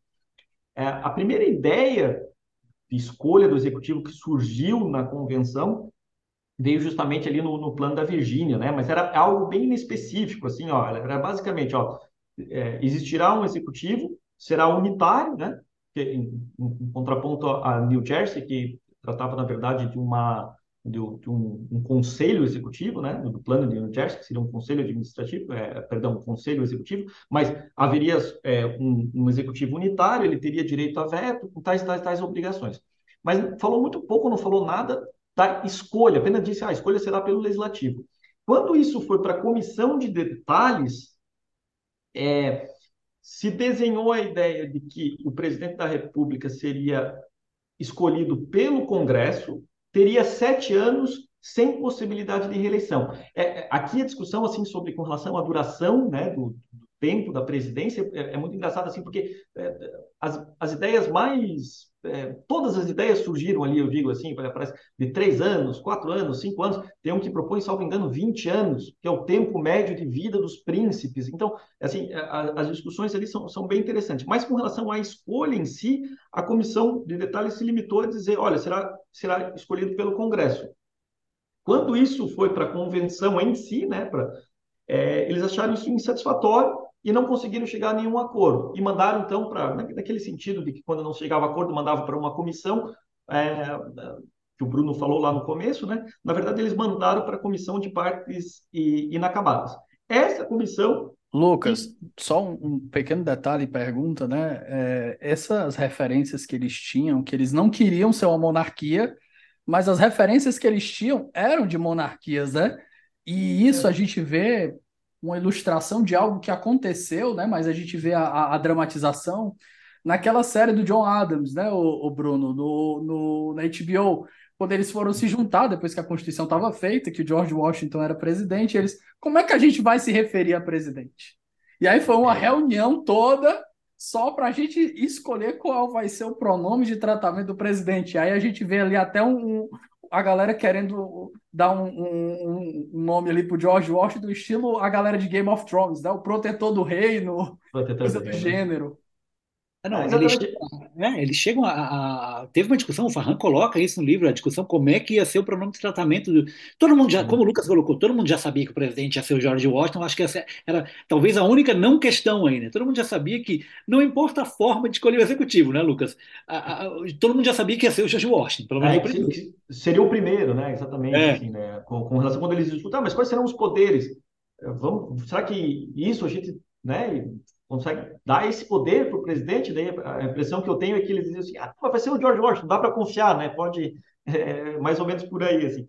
Mas, mas, mas voltando à comissão de, de partes inacabadas lá, eles chegaram, na verdade, muito próximo ao que hoje a gente tem como colégio eleitoral, né? Eles elaboraram um sistema lá em que haveria um conselho de delegados, na época, eles chamavam de eleitores, mas aqui como a gente hoje usa o termo delegado, eu vou usar delegado também, né?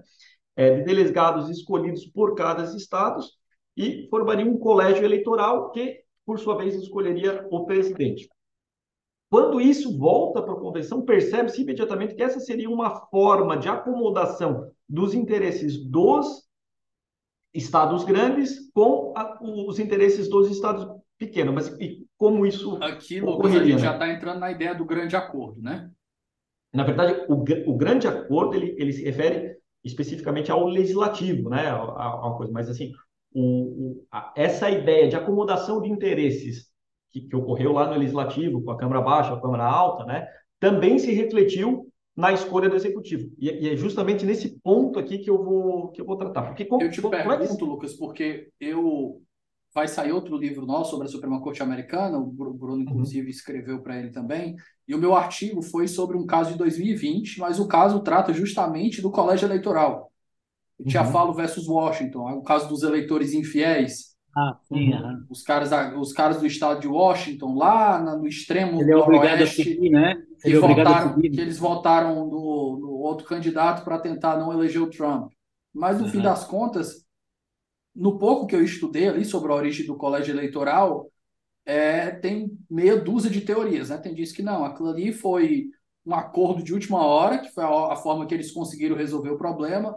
A pessoa, não, aquilo ali me impede. Foi um acordo de última hora, mas foi para estabelecer um balanço de poder, porque a galera do Sul estava com medo de perder seus escravos, estava com medo de chegar alguém anti-escravagista ali no poder e querer acabar com a escravidão.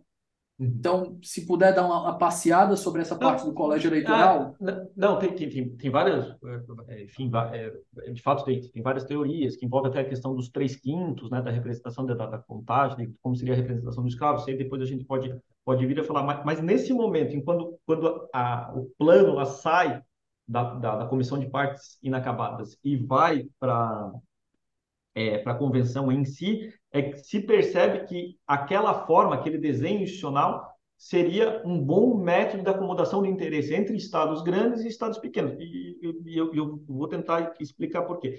Como é que seria a, a representatividade no colégio eleitoral, né, no, de, de, cada estado?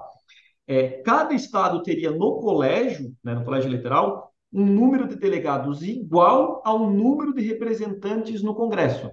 Só para explicar melhor a partir de exemplos, assim, Nova York, por exemplo, aqui só chutando números, né? Vamos supor que ele teria 20 representantes na Câmara Baixa e dois senadores. No colégio eleitoral, teriam 22 delegados. Virgínia, por exemplo, vamos supor que tivesse 25 representantes na Câmara Baixa e dois senadores. Ela teria no colégio eleitoral 27 delegados. Esses delegados é, votariam para a escolha do presidente. Isso, é, esse método de escolha, assim, é, ele obviamente favorecia os grandes estados, porque se a representação né, é, era com base também na população da Câmara Baixa, isso iria se refletir no colégio eleitoral.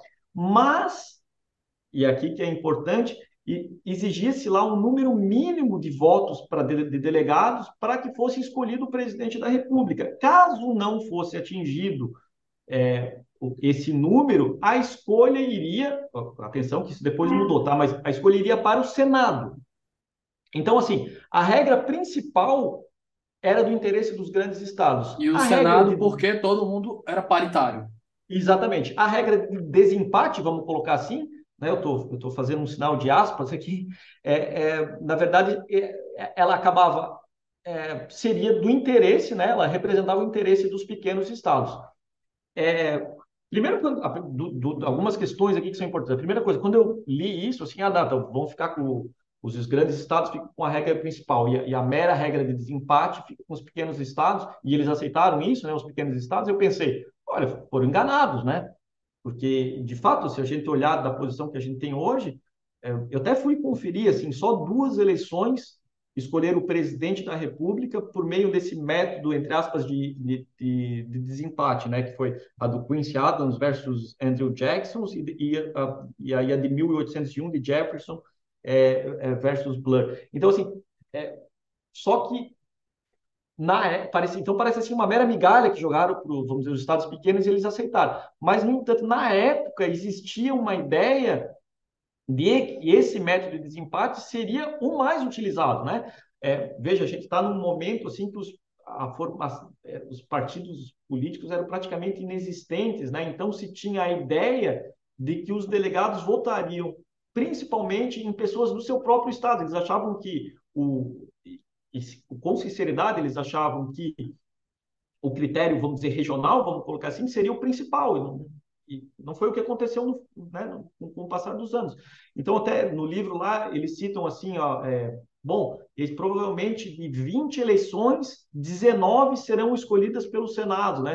Recairiam, recairão sobre o Senado. Então, assim, acreditava-se realmente, sinceramente acreditava-se, de que esse método de desempate no Senado, naquele momento era no Senado, tá? Seria né, o, o mais utilizado, o que mais escolhia presidentes. Por isso que, na, naquela visão daquelas pessoas da convenção, é, essa o colégio eleitoral como, como tal, formado como tal, ele atendia o interesse dos grandes e dos pequenos. Só para a gente, eu, eu falei diversas vezes que recairia ao Senado, mas só para ninguém estranhar, é que depois, ao longo das discussões, che eles chegaram à conclusão lá, não, o Senado já está poderoso demais, ele faz isso, faz aquilo, então vamos tirar isso, a escolha do presidente da República, vamos tirar a escolha do presidente, do vice fica com o Senado, mas a escolha do presidente vá para a Câmara, né, para a Câmara abaixo, para Câmara Baixa, só que o voto para continuar para que isso continue atendendo os interesses é, dos pequenos estados, o voto será por estado e não por deputado.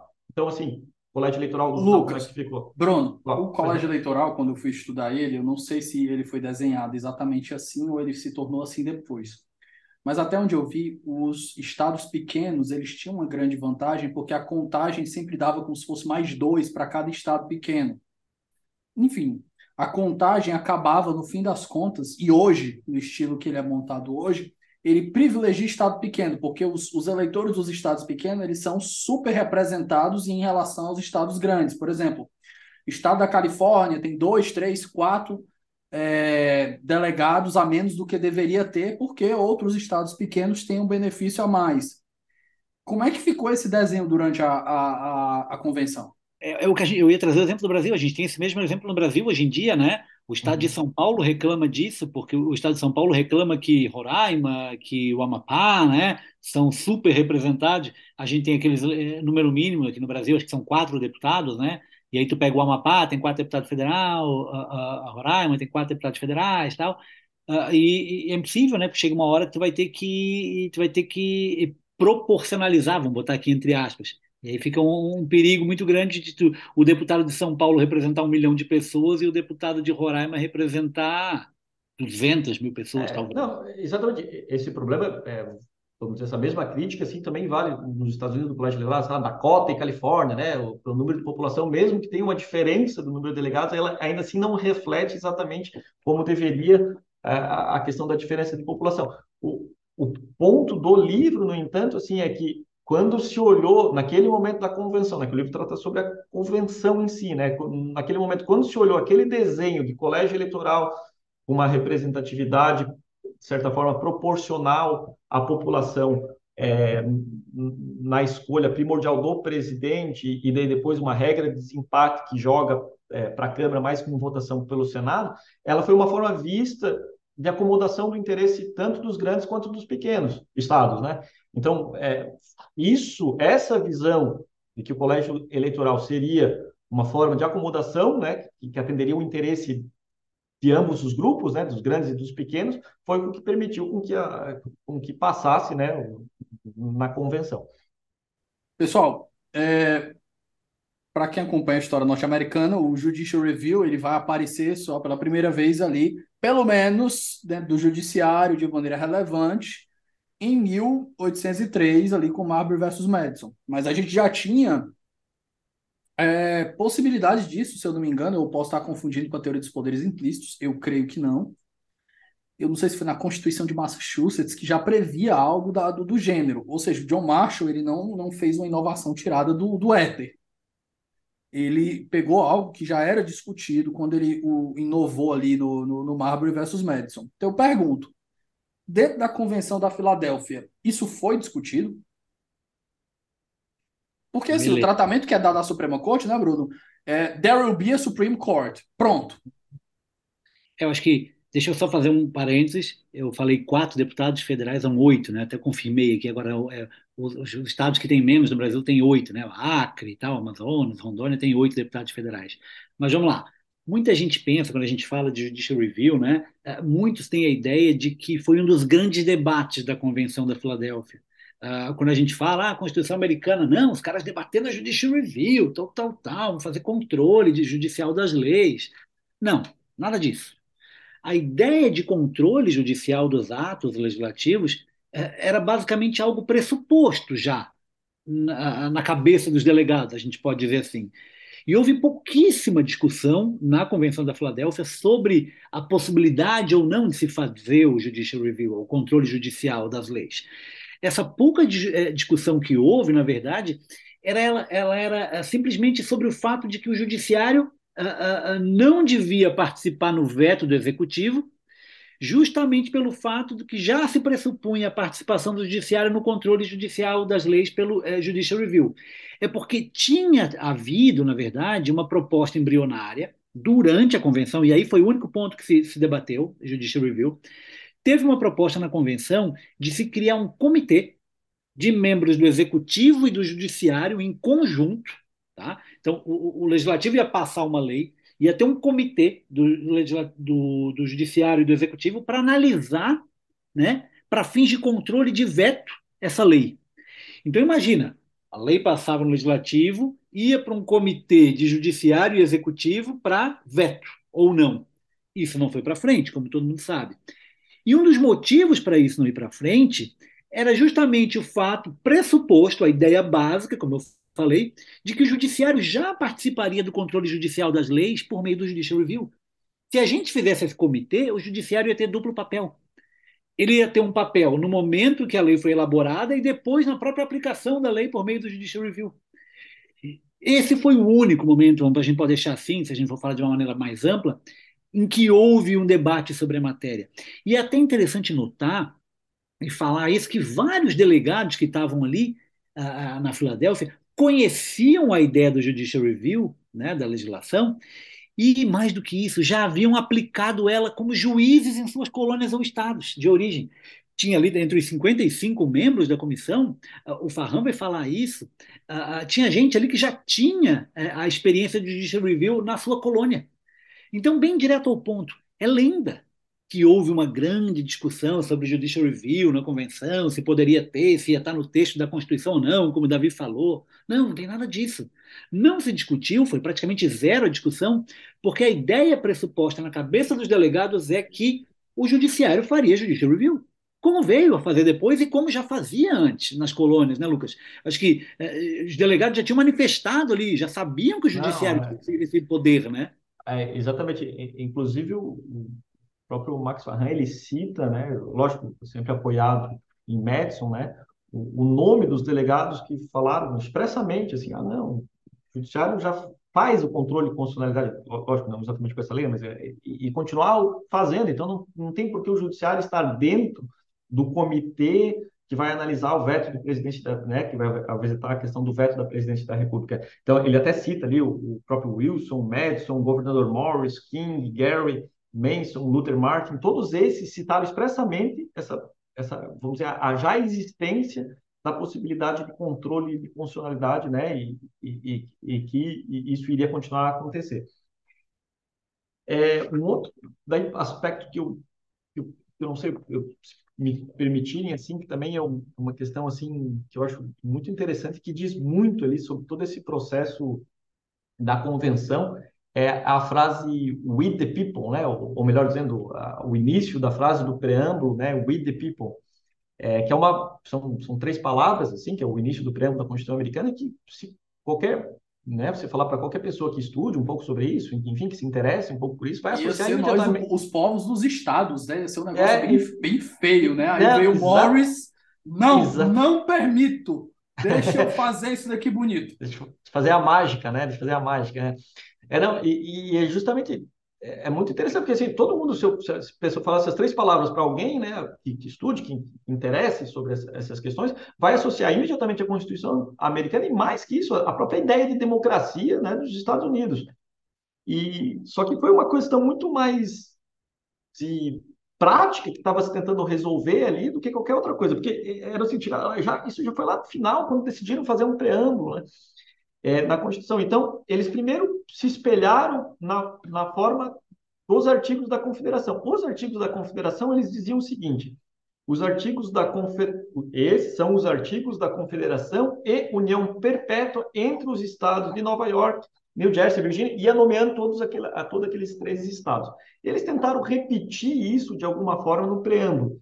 Inicialmente, como é que era? We, the people of, and the states of. Aí colocava enumerando Nova York, New Jersey, Virgínia, enfim, e enumerando todos os estados, que seria mais ou menos os povos e os estados de Nova York, New Jersey e tal. Só que isso, quando fizeram, escreveram, né, perceberam que havia um problema prático, assim, que eles que, que impedia essa forma, né? Não se sabia ao tempo da convenção quem iria ratificar ou não a Constituição. É, a gente já sabe ali que que a convenção eh, eles decidiram que assim ela só entraria em vigor se nove estados a, ratificassem, né? Ou seja, poderia acontecer de é, vamos supor assim 12 estados terem ratificado e sei lá Nova York ter ficado de fora, né? Então eles não tinham como nomear todos os estados. Por causa disso eles retiraram as referências dos estados, chegando na, na frase, né? We the people of the United States. Quando assim, né, lógico, isso até o Farhan ele fala assim, ó, lógico, perde um pouco do encanto, né, da, do, do We the People, tal. Mas se a gente pensar também de outra forma, a gente vê como assim a, a, a convenção foi um foi um, né, um, enfim, um evento histórico assim, foi uma evolução que partiu de uma ideia de, de mera revisão de artigos né, de um instrumento já existente lá, em que, que, que dava uma independência quase que total para os estados, para se chegar num documento no final, em que, muito embora tenha essa, essa origem pragmática, vamos colocar assim, mas um documento que permitiu essa frase, o IDP, porque traz uma ligação quase que direta do povo, né, juntamente, é, diretamente ao governo, sem a intermediação dos estados, né? Então, então assim, lógico, por mais que tenha esse, esse essa questão pra, essa questão prática envolvida, ela realmente ela também dá a ideia de como evoluiu a condição ao longo das discussões, né? Eu acho que complementando aí, Lucas, foi um acaso, né? A montagem do, do texto final foi um acaso, mas que um acaso bem prático e que, e que acabou tendo depois uma boa, sendo uma boa fonte aí para explicar o todo, né? Quando tirou os estados ali, deixou só o We the People e tal. E aí acho que é, mostra bem o que aconteceu ali, né? Como você colocou, essa evolução, né? Desde o início lá da convenção, desde antes, desde Anápolis mesmo, né? E aí acho que aqui já acho que encaminhando também para o final, tem, tem, uma coisa que eu me lembrei agora do, do, livro, que eu acho muito engraçado, da primeira vez que eu li o livro, tem um delegado da, da, da Georgia, que é o William Pierce. É um delegado bem desconhecido dentre os 55 que fizeram parte ao todo ali da convenção. É, ele era um, um tirador de onda, né, como a gente fala hoje em dia quando o Farhan, uh, o Farhan explica, o Farhan abre até uma nota de rodapé para isso no texto. Ele, ele explica que quando ele foi buscar esses documentos privados e públicos, ele achou as notas desse do William Pierce. E o William Pierce, quais, quais eram as notas que ele tinha na convenção? Ele pegava cada outro delegado e fazia tipo uma caricatura e, e, e também fazia uma descrição de quem era aquele cara, né? De quem era aquele delegado. E então o Pierce ele deixou uma série de anotações sobre as figuras dos outros delegados, né? E o Farrão utilizou isso muito na caracterização dos delegados no livro. Então você pega o livro do Farran, ele vai lá, ele diz, ó, oh, eu busquei lá no, nas anotações do William Pierce para saber se o cara era gordo, se era magro, se era chato, se era sisudo, se era um mala. E aí o Farran, quando fala, ele, ó, oh, isso aqui de acordo com o William Pierce, esse delegado tal era um mala, era incoerente, era negligente, era sisudo. E é bem grave. E, e além de características físicas, né? Falava se era isso, gordo, é. magro, né?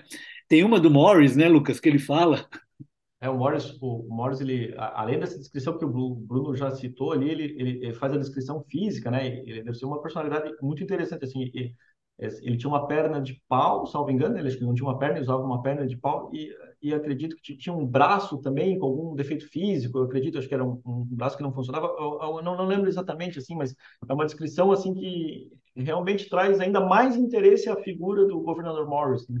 Né? E, e, tudo isso na descrição lá do, do Pierce, lá da Geórgia, né? Bem, bem interessante isso. E o Farran usa muito, né? Durante todo o texto ele usa bastante essas, essas caracterizações aí dos delegados. Esse, esse capítulo realmente é muito bom, assim, para trazer um, um, quase que um retrato, né? Um retrato falado, vamos colocar assim, da, da, dos membros da convenção. Eles querem, inclusive, assim, vai em detalhes do, do tipo de roupa, da altura de cada membro, né? É, é, é realmente muito, Acho que mais do que isso mostra, mostra também que muito da conjuntura, né, que juntou ali pessoas de tudo que é tipo, né? Claro que eram pessoas influentes nas suas colônias, nos seus estados, para serem eleitos ali delegados na convenção, mas que tinha gente de todos os, os, lados, todas as ideologias, gente mais ligada ao comércio, gente ligada à agricultura, né? Ah, uhum. Tinha muitos advogados também. Uh, mas mostra, e essas descrições do, do, do Pierce aí que o Farrão utiliza, mostra isso, né? A pluralidade que foi ali e a conjuntura do momento, né? Como é que a gente chegou nesse, nessas 55 pessoas ali que estavam lá discutindo e o resultado do trabalho dela foi a Constituição, né? É. E acima de tudo, né, Bruno, acho que traz uma ideia assim de como é, foi um, um trabalho para resolver problemas práticos, né? Assim, vamos dizer, ele, ele era um Lógico, sempre existiam né, discussões teóricas, filosóficas também por trás envolvidas, mas, é, vamos dizer assim, no fim do dia, vamos colocar assim, né, a, a questão era sempre, ó, como é que nós vamos resolver isso aqui? Existe esse impasse, como é que nós vamos superá-la, né? Então, acho, acho, que o livro tem esse, esse papel também, assim, de, de trazer todo né, de descrever todo esse processo, assim, que é interessante, que é o nascimento de instituições que até, inclusive, mais tarde vieram influenciar as nossas instituições, né, o, nosso federalismo, é, o, o, nosso controle de constitucionalidade difuso, enfim, tem muita coisa é, que hoje são instituições que é, brasileiras que têm claras, vamos dizer, digitais, né, dessas é, da, da, Constituição americana, né, e, e, que tudo foi criado naquele naquele momento lá, naquele verão da Filadélfia. Então, acho que acho que o livro também é, tem esse, esse mérito assim de explicar o nascimento de, de instituições que, que nos governam até hoje, né? É, que, eu, que eu acho que é o ponto de resultados, né? Acho que uhum. o, o, que, qual é o resultado, né? Grande resultado da, da, da, da Convenção da Filadélfia. Como a gente falou, acho que esses desenhos institucionais variados, né? Que a gente utiliza, as democracias ocidentais usam muito desses desenhos institucionais que foram experimentados, muitos pela primeira vez lá, né? e que foram frutos de conjunturas de momento, né? É, conjunturas de momento ali para construir um governo mais eficiente do que era aquele governo que se tinha com os artigos da Confederação, né? E, e frutos de conjuntura e frutos de acaso também, né? Essas conjunturas de momento uh, uh, estavam ali por motivos completamente dispersos e faziam que se construísse o legislativo assim, o executivo assado, o judiciário não existia, tinha que ter um judiciário nacional. E aí, como você bem colocou, né? A ideia de um objetivo prático de organizar um governo, né? A, a, e aí, voltando ao que eu disse antes, a, a, ideia da revolução a favor do governo, né? 1787 é um ano de revolução, mas é uma ideia de uma revolução burocrática para criar um governo. É revolucionário por causa do resultado, né? Que se criou esse governo novo. A Virgínia chegou lá primeiro, centralizou o poder, acabou tomando frente em várias discussões. E aí, pega aí como você colocou o Madison, é, é, sobretudo ele, chegou lá antes, ele havia se preparado para isso, né? ele leu muito, é, ele mandou trazer livro da Europa, ele estudou vários teóricos de política da época para chegar lá e poder convencer os outros. Né? Ele, por isso que talvez o grande papel da Virgínia também, né? que chegaram antes, propuseram um plano antes, tinham ideias já preconcebidas, debateram antes, antes entre eles, antes do resto do pessoal chegar, eles já estavam conversando lá na Filadélfia. E, e aí acho que o, o grande resultado, se você ler a, a, a, acho que é o último parágrafo do livro do Farhan, não à toa é o último parágrafo, ele vai resumir isso, né? que a, Constituição não é uma obra de origem divina, não é uma obra de grandes gênios, não. Às vezes as pessoas. Eu, eu aqui, o, o Davi fala, ah, um cachorrinho dos Estados Unidos, não sei o quê. Eu gosto muito, eu estudo, minha tese de doutorado é sobre isso, né? Eu estudei aqui, eu estou aqui nesse momento. O Davi, tem um, o Davi tem um pouco de razão nisso, assim, só se me pergunta, brincadeira. Eu trago verdades. Eu trago... Não, mas, mas mesmo, mesmo, eu, mesmo eu sendo um cachorrinho, claro. Não, o, o adjetivo correto é um lambe-botas. É, um lambe-botas, é. Mesmo eu sendo um lambe-botas, é, é, muito claro, né? não, é, não eram os deuses lá que desceram do Olimpo e criaram a Constituição americana. Não, nada disso, não tem origem divina nenhuma. Né? Ah, Mas convenhamos frase... que era uma galera bem competente. Era uma galera competente, né? Mas assim, a maior obra, o Farhan vai dizer que não é nem a maior obra já realizada em determinado momento, né, a, a, da humanidade, mas é um documento prático, um documento viável é, é, e que foi planejado para atender a certas necessidades ali do momento, né? Foi modificado durante o tempo para se adaptar às exigências da situação. E aí calhou de, de, flutuar em uma onda de prosperidade comercial por um bom tempo, foi sendo adaptado por um povo engenhoso política e juridicamente, que é o povo americano, né? Tem sido engenhoso politicamente para manter até hoje, pelo menos sem grandes rupturas, a, a, a, esse, essa essa ordem constitucional deles, que começou lá em 1787, né? Ah, então, é, é interessante a gente ver isso, né? Que eles criaram aquilo lá, mas concordo com o Davi, tinha muita gente acima da média, mas tinha muita gente na média ali também, né? Tinha muita, muita gente que estava ali na convenção dos 55 que não era nada demais.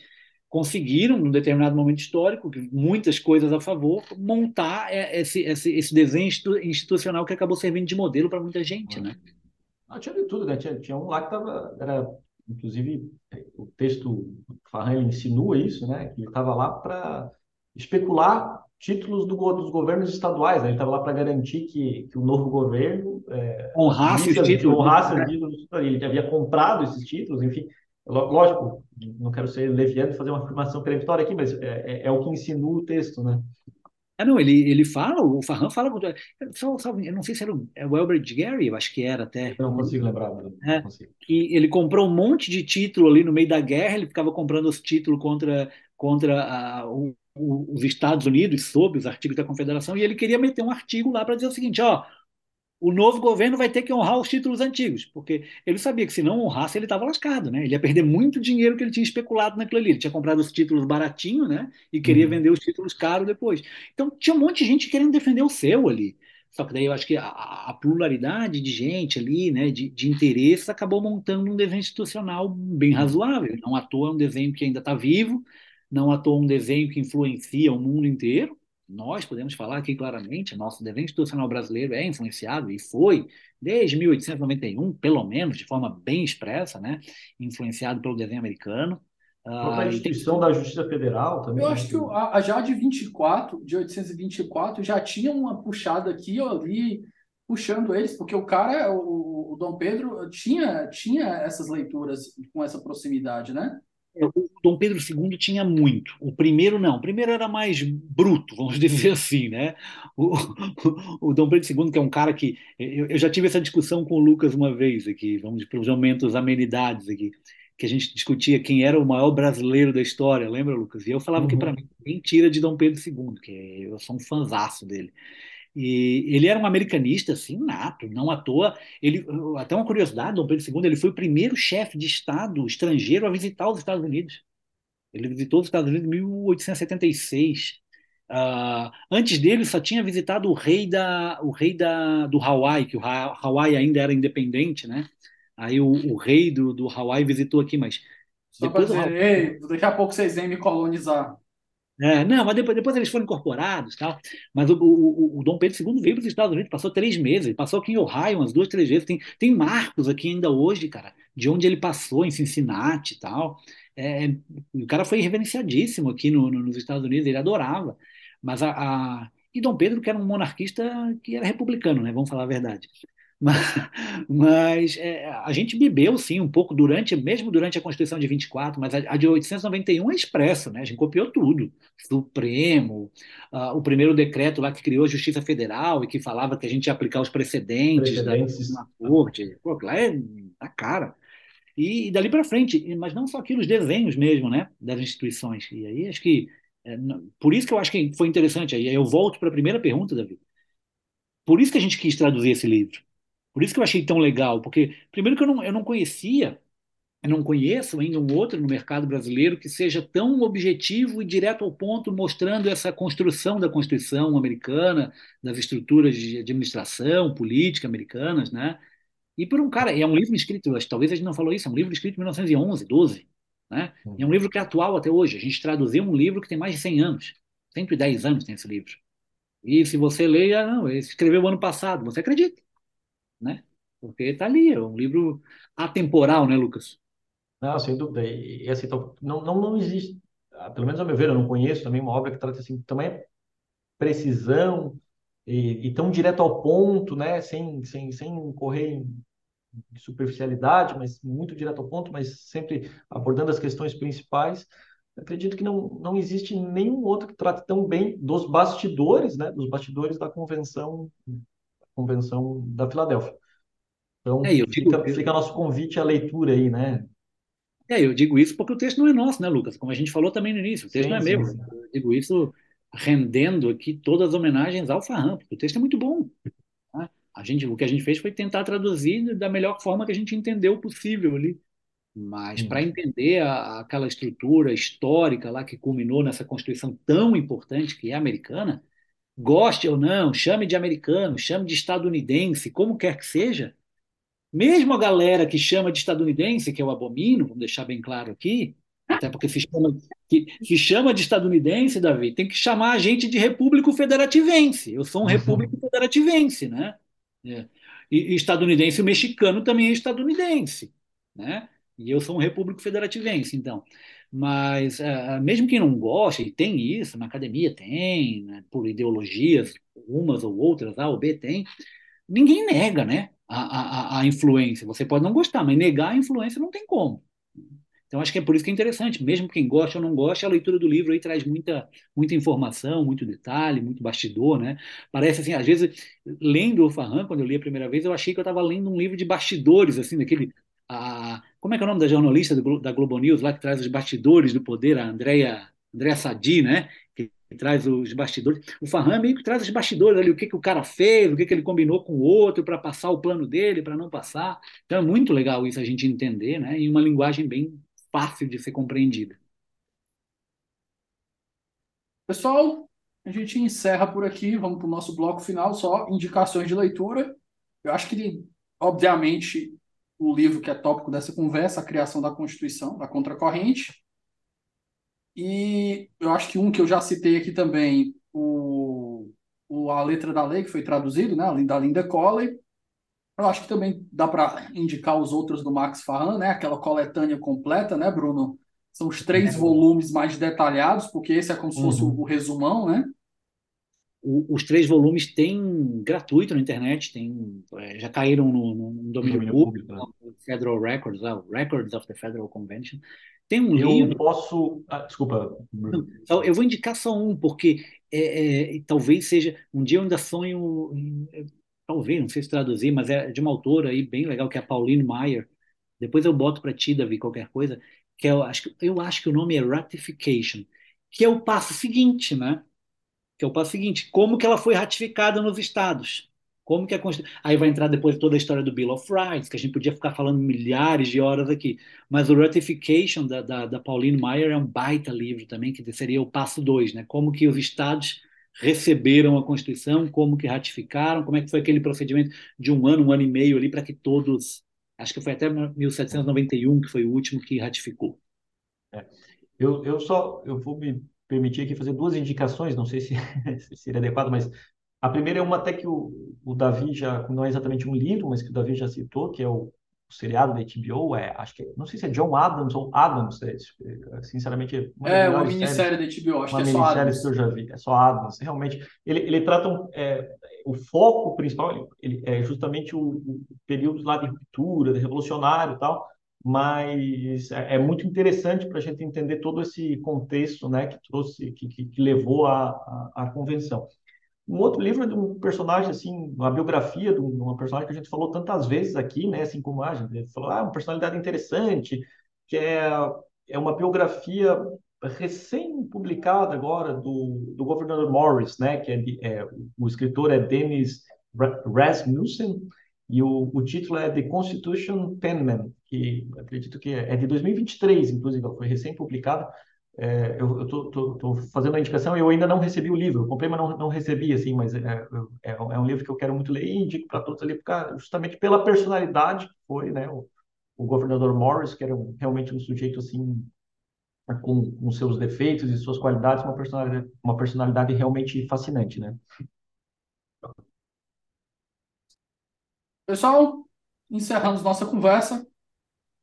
Acho que Deu para passear bastante pelo livro, uma conversa de quase duas horas aqui. Deu para a gente tratar com profundidade, eu acho que todos os temas que a gente podia tratar. Quem tiver vergonha na cara vai comprar o livro, porque não está caro, para estudar sobre isso daí, que ajuda em todas as áreas do direito que você imaginar, você entender uma das maiores influências da Constituição brasileira, que é a americana. Meus queridos, agradeço muitíssimo. As portas estão sempre abertas para a gente tratar de outros temas aqui. Conheci o Lucas agora, um grande prazer, Lucas. O Bruno já é um irmão aqui que a gente conhece faz tempo, já me ajudou demais. Já é a segunda vez dele aqui. Eu espero que a gente possa conversar de novo no futuro. Eu agradeço muito o espaço, Davi. Eu sou realmente muito grato aí por, né, por ter esse, esse espaço de, de, divulgação do livro, enfim, conversar, né, maneira tão qualificada. Eu agradeço muito. Ao Davi e ao Bruno também, né, que está está sempre aí, um amigo de longa data, sempre. Eu, eu, eu sempre digo assim que é, é, difícil a gente fazer um projeto. é raro isso na vida, a gente fazer um projeto com uma pessoa com quem a gente gosta tanto, assim, de quem a gente gosta tanto, né? E foi nessa essa oportunidade que, que, que eu tive juntamente com o Bruno, aí, o sujeito que realmente me, me acompanha de, há, há, muitos anos, por, por quem eu tenho uma grande amizade e admiração também. Muito obrigado aí, Bruno, obrigado, Davi, e obrigado, ouvinte. Valeu, valeu, Davi. Eu só vou agradecer também o Lucas. O Lucas é meu amigo de vinte e tantos anos, né? Então não tenho que falar nada. Foi um prazer a gente fazer esse trabalho junto aí. É, Davi também, que já é um amigo aí. A gente nunca se, nunca se encontrou, né, Davi? Impressionante, né? A gente se conhece há três Nunca anos. se viu pessoalmente ainda. Eu tenho fé que daqui, quando a gente for, daqui para sua volta, a gente, a gente se esbarra. É, não, e, mas é, pô, eu quero agradecer também, agradecer, agradecer o pessoal da Contracorrente, né, o Valim aqui, o Marinho, o Valim, a Amanda, né, Lucas, o pessoal da revisão, todo mundo lá da Contracorrente. Meu Natália Deus, do comercial. Natália do comercial, o pessoal da Contracorrente é não tenho nem o que dizer. Hoje a, é a editora aí que no Brasil, nessa nossa área que a gente gosta, ela, ela nada de braçada hoje em dia contra a corrente. Então, o Valinho, o Marinho, em, em nome de quem eu falo aqui para todo mundo, Natália, Amanda, todo mundo, Juliana, todas elas assim, pá, um trabalho impecável e que possibilitou aí a gente fazer esse, essa tradução. Agradeço mais uma vez, Davi, 11 Supremos, de ti eu não tenho nem o que falar, o 11 é um sucesso, só isso. E vai continuar sendo por muito tempo. Grande abraço e obrigado é. por receber a gente aqui. É isso, pessoal. Ficamos por aqui. Um forte abraço e até semana que vem.